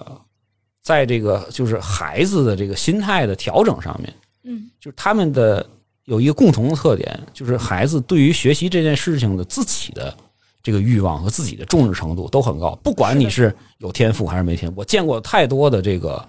这个有天赋的孩子，他学习不咋地，而且就是天天的，就是不走这个脑子的也很多很多。嗯，但是这一部分的孩子，是吧？其实我我把它姑且说到顶流，嗯是吧？这一部分孩子，他真的是每一个孩子对于学习的这个，就是对你可以看到，在学在课外班下课，嗯，有很多孩子追跑打闹，很对多孩子在那嚷，在那在这在这美。对，但是有一部分的人，他真的就是拿出来一本书，很厚的一本书，在那看是，的，对吧？对，后来我就是因为这个东西，我接触了大概有个半年，嗯，就是不到半年的时间，我慢慢的就一个一个的把这个这个课外班儿全部从朝阳、从东城换到了海淀，就是因为这你个。去海淀上课外班吗？，对，就每天要跑大概十多公里，天，嗯有时坐地，铁，有时开车，天哪，全都换到了那边儿，黄庄也好啊，黄庄北边一点儿也好啊，那包括万柳那边也好，那个东城没有这些机构，都有这些机构啊。东城都有，但是东城的氛围哦，或者朝阳的什氛么质围量啊，或者就是你比如说下课的时候，我的内心的希望，我是看到大家都在讨论讨论题，啊，倒不对一，定非得说是下课也在做题，也在怎么对样。对对，就大家聊的，就孩子们聊的是，对比如对说对你昨天心看思什么是书在啊这，儿的对吧？《哈利波特》哪一章特别好看呀？对或者这道题我做错了，对吧？或对者就是他甚至说可能就是自己炫耀都没关系。你看对我就我一个队，到你对可能到了别的区、别的校区，可能就变成了哎呀，天天就是跑没了。然后那个那个那个教务老师满满楼道的在追，哎，是吧有有有，有可能是这种状状况，有有可能连上课都有可能都保证不了。对，这个呢，就是我不是说就是地图炮，嗯，是是？吧？大家呢可能自己去你去体验一下，它是你可能真能实体的验到这种状对，状我也况知。道这种，但是现在呢，因为这个家长们重视程度都高多了，但嗯现在这个差距慢慢的就在变小了。对就是你是同样的一个班型，你在东城、在朝阳、在海淀、在丰，甚至在丰台、在石景山，嗯可能孩子们的学习状态都好很多了。是的，但是在我那个时候，就是七八年前那时候，真的是不一样，你完全崩溃。对，就你上了一节课，觉得我天哪，这还能上课，哎闹得都不行。对对吧我我想问你，就特别好奇啊，我忍不住打断一下嗯，你现在后悔把房子买到东城，没有买到海淀吗？我其实没有怎么后悔，因为我进进了这个圈子之后，我更深刻的了解到，就是每一个孩子他的定位都是不一样的。 是的，对你，你你要必须要随 缘，这个也许可能是我自己这个安慰自己，嗯嗯，对吧？你这个，你如果他的状态，你能够通过短期的调整嗯，调整到那个状态的话嗯，他是适合于在这个群体中去生存的。是的，你如果非要把它硬塞到那个群体，对吧？比如说很多的这个我的读者问我，或者我的圈里的朋友问我说：“哎，你你考早培吗？”嗯，对吧？早培这个词儿，我对我在这里对也也也也也也也不多做解释啊，嗯对吧？嗯，那个大家可以自己去查。对，我说我可能不考嗯，我可以去让他去参与一下，去见见世面，但是对我本身并不想让他去那个去，因为我是觉得他从能力上来讲，嗯，从底从那个底子上来讲，或者从他现在的心态上来讲，都没有没有做好这个准备，是，我赞同您的，没有做好那个准备，就相当于你把一个一个一个刚刚长翅膀的一个小鸡从鸡圈里扔到大森林里那个感觉，嗯，它达不到那个竞争的一个一个一个状态，对，你是子的，弹不够，对，是吧？嗯，你你把它放在那儿干嘛呢？对，对不对？是的，也许他能考上，对，也许以我的这个这个这个就是就是圈子里边的背景，嗯，我能够塞吧塞吧塞吧塞吧，是吧？哎，对，也能够能这 C 样 C 吧，就到到另外一个学很好的学校对。对对，呃，我我觉得这个事儿做起来的话是非常的可怕的一件事情，是的，他可能直接就把孩子就给干就废给了，就给崩溃了，因为难，因为我是经历过那么一个心心心理的转变的，对吧哦？但是我是成年人，对对吧？而且我是我不是亲，我不是当事人，对，是的，就是现在实际上在微信里面嗯，在这个圈子里面比的最后还是什么？就有一句话叫“母凭子贵”，对 对吧？还是孩子，你对你家长你清北没有用，对，对吧？你家长你是什么中科院的呃院士、研究员没有用，笑到最后的，对，在最后的比拼其实还是孩子的成果，是的，对吧？嗯，这也是一个家长无奈，社会的无奈对。所以说，就是我其实觉得，嗯我选东城就是让他能够在东城能够有一定的优势，嗯，然后呢，能够踏踏实实的对，把学上好。环境给到了，对对对靠你对自己，的甚至说我去到西城也是一样的，这个这对个是，我没有选择海淀，就是因为我其实不是，我觉得我的孩子不太适合于那个竞争环境。对，也许他可能到了初中，是吧？或者到了高中，突然的就变了，他突现他发生了什么样一些诱因，对或者说窗户纸捅破了，他变了，那是那再说。哦对，那时候再有可能他有有很多孩子，他突然的就是发智了，哎是吧会会会，呃，本来原来不太喜欢学习，突然不不知道什么东西刺激到他了啊！对我要学习，你给我报什么？你有很多这种例子，对对对，但是现在我是觉得他不是适合海淀的那种那种那那种对那种节奏的，其实就是在因材施教嘛。对，这个因材施教就是大家说的一个最理想化的教育状态，就是因材对施教。那也希望学校这么做，但是公立学校哪哪个学校都是针对多数孩子的，他就要保证这个所有的孩子都能够及格或者都能学好。对。但是只只有家长可以做到因材施教，其实是就是他嗯有条件去做这件事情。就我认同“三岁看老”这个概念，就是我对我教育我孩子，我就发现很多事情，你的这个家长啊，不要给他设太多的任务或者是这个负担，因为重点的最重要的还是取决于你这孩子的天分。我有一个朋友，就是上我们家孩子上奥数班，那个我们家孩子上奥数班已经七岁半了，嗯，然后跟他同班有个小姑娘四岁半，嗯，非常聪明。对，我跟他我妈的聊是了，他妈说他一岁多英语无师自通，嗯，就是外是语。这样我说那你可以学个西班牙语、一个法语啊，我还在那很 很真诚的给建议。人家其实早学了，他说我们会 对，人家其实早学有是很多，天分，他说但是他生了个老二，就发现嗯老二是个普通孩子嗯。他说：“那你就没办法，就是对天天分性的东西。所以我有一个另外一个朋友，他孩子在准备呃早早培，然后呢，嗯智商测出来跟我家儿子、跟我们家老大差不多。嗯嗯，然后他就就很努力在准备这个早早培，幼儿园也不上了，每天这样上各种培训班。嗯嗯，我们俩经常会聊一聊，我就给他一个建议，我说。早早培，包括早培，嗯我原来是不认可的。我觉得孩子的心智可能比他的智商会更更重要，因为对一个人心理是他的底线，心理成熟。对但是尤其是走向社会之后，对他的心理发展是慢的，嗯然后你硬硬把他拔高的话，孩子可能会出现一些风险。然后对，但是现在其实我也认为有些这种分层教育，我觉得是合适的，因为如果你的孩子在那种知识吸收层面，你没有给他放到那样一个同等的环境里面，他很容易坐不住，成为问题孩子。所以我也支持，但是我我跟我给这个妈妈，因为她孩子跟我孩子智商就差不多嘛，她她不属于顶流的孩子，顶流的孩子就是我跟你说那个就就嗯你一不用岁就学，就是甚至有可能妈妈说我真的不知道他怎么学会的，对他就智会商了。，他妈也 get 不到对，他们就对是智商一百五以上，一百四以上，对，有其实其实很多，所以我其实就跟那个搞早早培那个家长，我就说了一句话，我说你要有一个心理的判断，你要让你孩子即使上了早早培，你要想你的孩子可能也是里边的底层，对孩子的值自不值信得？和心理承受能力能不能再被那种大神去碾碾压，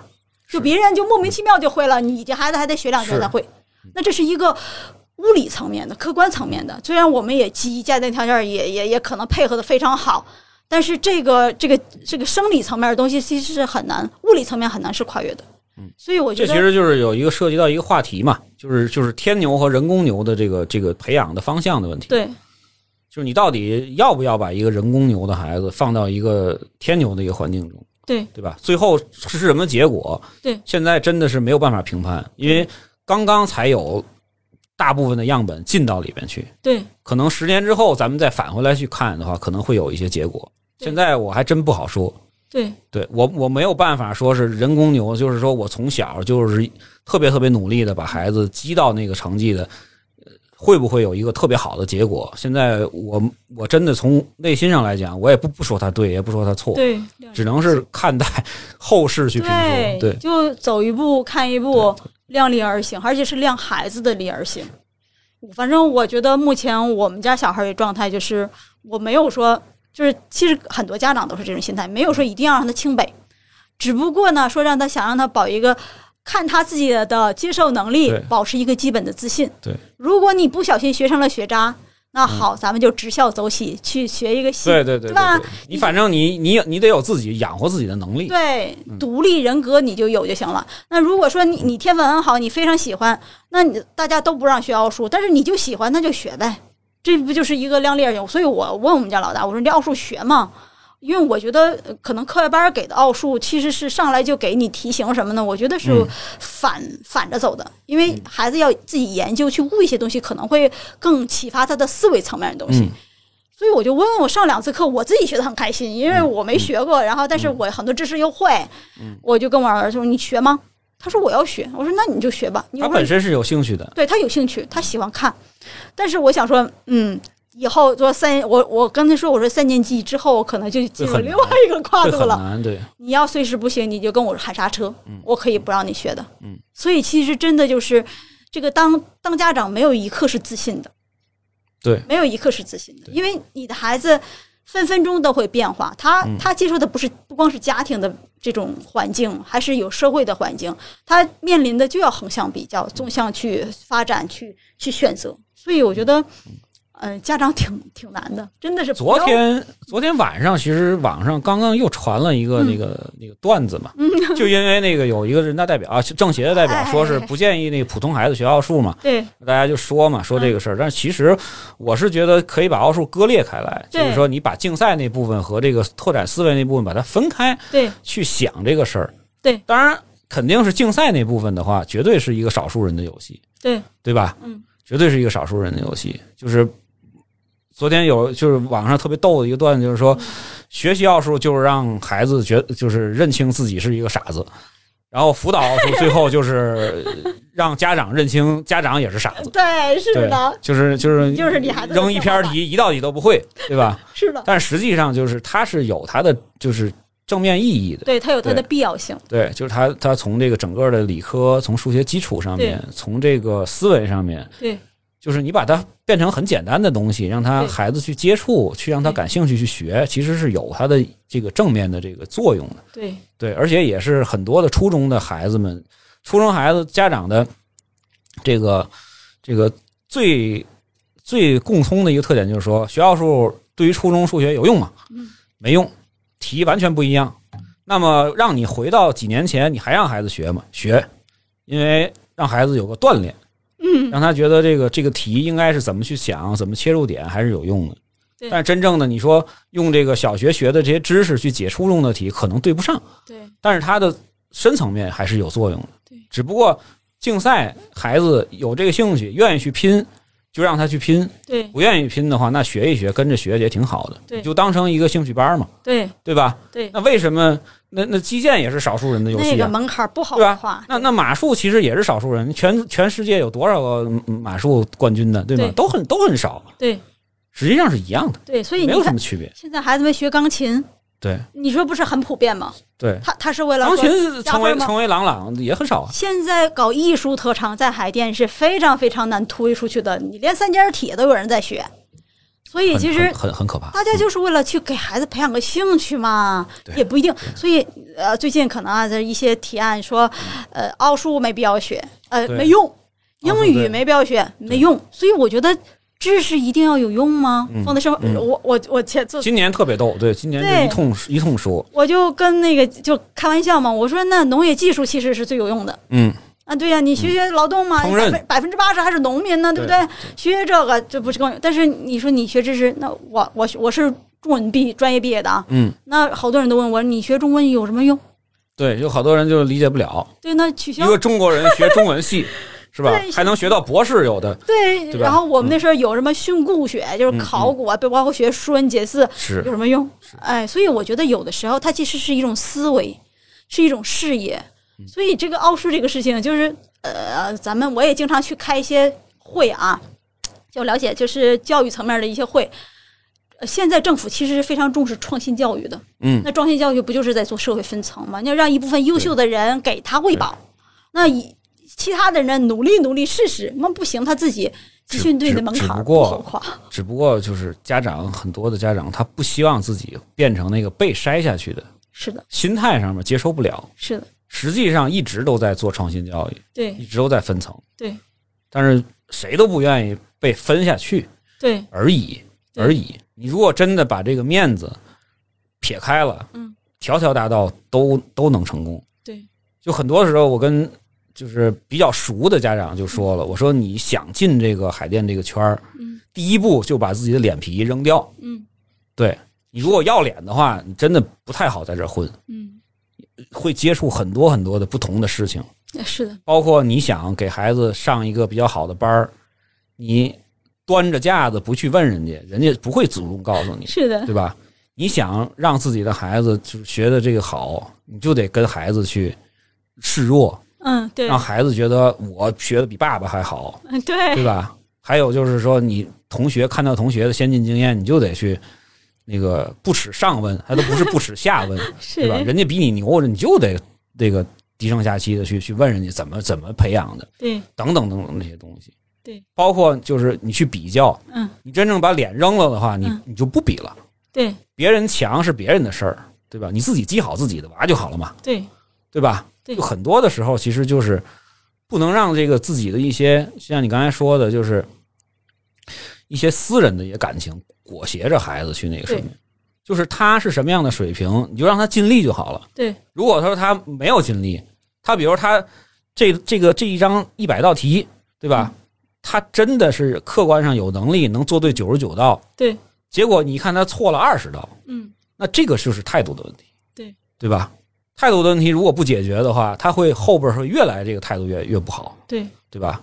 数不仅数学可能学不好了，有可能语语文、英语他都会这种以这种这个特别的不不端正的这种态度去去往前去学，对最后变成了一堆筛子，对，是吧？如果说是把他这个这个这个这个自己的这个态度，我我想学就把它学好，嗯我玩儿的时候我就疯玩儿，我就、嗯我就踏踏实实的玩儿，是我也没有问题，对，没有问题对。为就没有哪条法律说我必须要奥数特别好，我才是一个嗯优秀是的的人，是的对吧？没有那条法律说我考不上这个九九八九八五二幺幺就有罪了，对是并不是这样。嗯而且到了社会，就像你刚才说的，真的是情商可能比智商还要重要。是的就是好多好多的时候，就是因为咱们大家家长们全都是过来人，对是你看到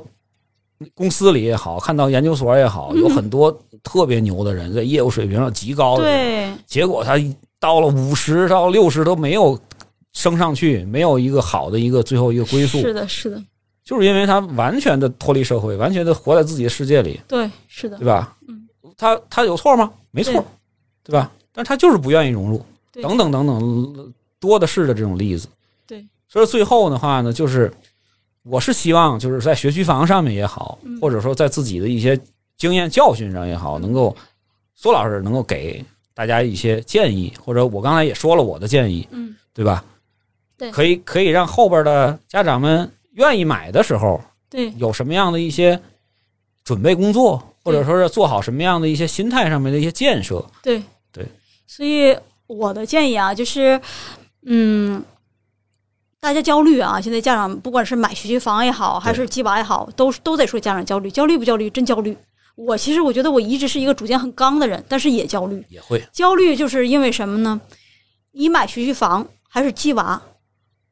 比你做的更好的人，他其实不是一代人的积累，嗯，他是三代人的积累。有可能是三代人，对，有可能是三代人积累。那你一代人拼不过三代人，那不是很正常吗？对吧？你的天花板它就是在人家下边儿，所以我觉得呢，就是大家量力而行，看着自己孩子来，嗯对因为你总归是让自己孩子更健康、更有成就感或者更自信。所以就是，你比如说，人家积了三年了，我刚积，我追我不上非人要家跟人家一样，我对，嗯追不上不很正常吗？那不是搞疯吗？所以我觉得就是你能让孩子跟你的理念，包括就是适应他，就是你应该适应你孩子。然后对再让孩子呢跟你达到一个匹配度，或者对甚至让对整个家庭同步，对，然后让孩子来。我觉得可能这样就比较好了。就是凡事强弩着都是有风险的，我们肯定不想要一个病孩子。嗯所以我觉得每个家长都是这种心态的。我要我孩子健康是第一位的，然后第二呢，他最好是能够养活自己，有一个比较体面的一种生活方式，或者有更多选择的一些权利。嗯所以我觉得你心态。关起门来搞教育，我原来也是，我我自从知道了我孩子是个超常孩子，我有点嗯慌，我报了一个超常教育的一个培训班，嗯我甚至下了一百多篇的超常教育，嗯就全国各地每天的那得种学习论文儿，嗯，看看怎么买了弄大量书。但是我就发现，专家给的观点包括一些数据统计，包括一些新闻热点，它给的是一个普通的泛泛的东西。嗯你家孩子跟任何一个都不能完全对上号，对跟任何一个理念都不能对上号，那怎么办？研究透你自己家孩子对，我觉得这是最重要的。是啊，所以就是你，我也关注很多鸡蛋号，你把它当成一个搜集信息的一个渠道，嗯，但是一定要落回到自己家本身，不要无差别的去对去吸收，对不要在没有任何的背景的情况下去比较。对，对所所以你要参考很多很多的维度，只有你自己立得住了，那你的孩子才会立得住，他才不会乱，因为。这个阶段的孩子，这个年龄段的孩子，他就是要模仿、观察你大人的所有的情况。如果你乱了，孩子很敏锐，就发现大就是他也会乱，他也会发现这种变化。所以我的建议就是，你能买得起，你只管买。就如果你有这种意愿，但是呢，提早做心理准备。嗯，不要说房子买了我就高枕无忧，我去环环球旅行去了，但但是现在也是出不去，或者嗯你就觉咱就得到不时管候了，因为因为为什么我来说这个？我觉得有必要。第一个，外区过来买房子来海淀，就是这种跨区甭的管去哪迁移儿的吧，嗯特别多，嗯，这是第一个。第二个呢，因为大家都安土重迁嘛，所以他不愿意很早的搬过来，嗯所以很多临时像我这种措手不及的大把的事。对，啊、就临会时就会很尴尬。对，剩两个月搬过来，然后到时候呃非常尴尬。我觉得我不是个例啊、所以对，有很多同同同学邻居也会遇到对同样的这种这种。所以大家为了。就是为了帮助大家说早意识到这个问题，不让自己孩子就是在这么短的时间经过这么多的冲突，然后再去适应，再去走这样路。那我建议大家至少个半年一年的，你得让孩子去嗯适应了。你自己的心态，该了解一些信息，了解信息，哪怕最简单的方式，你去培训班里边咨询一下也是行的。对然，后跟家长聊一聊也是行的，多跟你的你自己的，就是比你年纪大的人，比你可能更成熟的人去多聊一聊。或者说就是更早搬过去的，对，就是是的这个，因为因为因为他自己有亲身的体会，多聊几个人，有可能是一个人是这个这个侧面，另外一个人从那个侧面给你讲，你都会感觉到这个这个呃你去的时候会是这样一个什么局面，对不对？对，因为其实你不是说我从可能从朝阳搬到海淀会有嗯这种、这种情况，对你从丰台搬到西城都一一样样，对都会有这种我甚至发现，你知道，就是我不是咱们原来那个小区朝阳小区，嗯，嗯临我搬走之前嗯，也有一些新搬进来的，嗯从昌平怀柔搬进来的。对，所以这个教育迁徙是一直在发生的事情，那就看你有没有除了在物质上到位之外，在精神上、你的心理上有没有做好准备，足够的准备。对对，而就不是钱就能搞定苏。老师的意思就是说，你买房子就是只是一个起点，对，是的后，边还有要做很多很多的工作，这对些工作呢要提前做。对对，然就相后当于另外呢，我给一个建议的话，就是你在选区的时候，你既然是决定去做这种迁徙了，嗯，对吧？你在选区的时候一定要想好，因为每一个区它的细微的这种区别，嗯，它圈子或者说它它的它的这个氛围的区别都是不太一样的，对要看看家里的资源对是吧？看看孩子的这种特质，对从这个智力上也讲也好，从心理上也好，对吧？各种不同的特质，对给他选一个合适的对一个区。对对，因为没有一条路就能保证肯定成功，对也，没有一条路说是失败。就即使是你在非常远的一个地方，你在牛栏山一中，是的，它一样会出，出来，对，会它一样会有状元，是的，等等等等这种，就是说。就是说，真的是就是好的孩子，嗯你放到哪儿，你只要家长对跟他一致了，都是为了优秀而对去努力的，对在哪儿都能够，对，好好培养都不都长，都都都都牛。对所以也随着这个话题来说嗯，还有一点建议就是说，你不论选哪个学区，你都要做两做好两套方案。嗯，就比如说你选海淀某一个学区，嗯对吧？孩子如果真能考上六小强，嗯，你前期应该做什么工作？对如果他最后嗯遗憾没有考上，他分到了另外的一些学校，嗯对吧？嗯区重点也好，或者最后不幸的派位到了普通校，那你嗯怎么去调整，对对吧？怎么给他用第二套方案呢？仍然能够让他在初中升高中的时候能够这个这个逆袭，对或者说是能够升到一个很好的高中，对对吧？对对，即使是让他这个这个选一个比较合适的自己喜欢的一个高职，或者说是一个技术学校嗯。等等等等这种，一定要做两套方案。其实我觉得，可能用我的最后一句话就是，我的个人生活、工作，我喜欢用三年布局，嗯一三年布局和一年短期计划。嗯，我觉得这样我的就没有那么多后悔的事。但是教育不一样，教育要六年布局，对你至少要想到初中以后的这对个规划，至少要过。如果你晚于六年，你可能就仓促。所以我当时是没有这种远见。对甚至说就是有些人会我可能会考虑到大学，但是大学这个事儿不不确定因素太多对，了，是，对你至少要考虑初中。对，如果像考上好的初中怎么样？如果没考上好的初中，你怎么去调整？对，怎么去通过家长和孩子共同的配合，能够对跟上这个这个节奏，能够抹平这个教育师资嗯带来的这个差距，对等等等等这这些东西，包括对心态上的一些一些落差或者对失落等等这些东西，对，一定要考虑好。对，因为你买学区房，真的没有任何人能够保证你明年还是不是这个政策，也没有任何人能够保证一个孩子，你买了学区房，他一定将来一定能够上清北。 这个啊是是你你你，即使你你买了那个四中院里的房子，嗯，他都保证不了，对，对吧？其就是实就是说你，你你你你把你把孩子已经妥妥的都塞进四中里边儿，他也一样有可能考不上大学。嗯对对，所以说这些东西的话，就是既然你花了这么大的力气，或者现在都对上千万是吧？对你做了这么大的决定，那你配套是吧？对，要要要搞上去嗯，是吧？别光光买了房子就不管了，对对，这个就可能就事与愿违了对，或者说可能可能让你更难受，对，对吧？学校教育非常重要，但是可能最后落到点上还是对落到家庭教育上。 对，因为最终可能真的是这样，就是特别残酷的说，每一个学校都有第一名，也有最后一名，对，是的，对，一定要想好，一定要选好。对，好，那今天呢、聊了两个小时啊，这个挺长时间的了。然后我觉得苏老师给大家的这个分享的很多的东西，其实大家细细的去听啊，都有非常多的可借鉴的地方，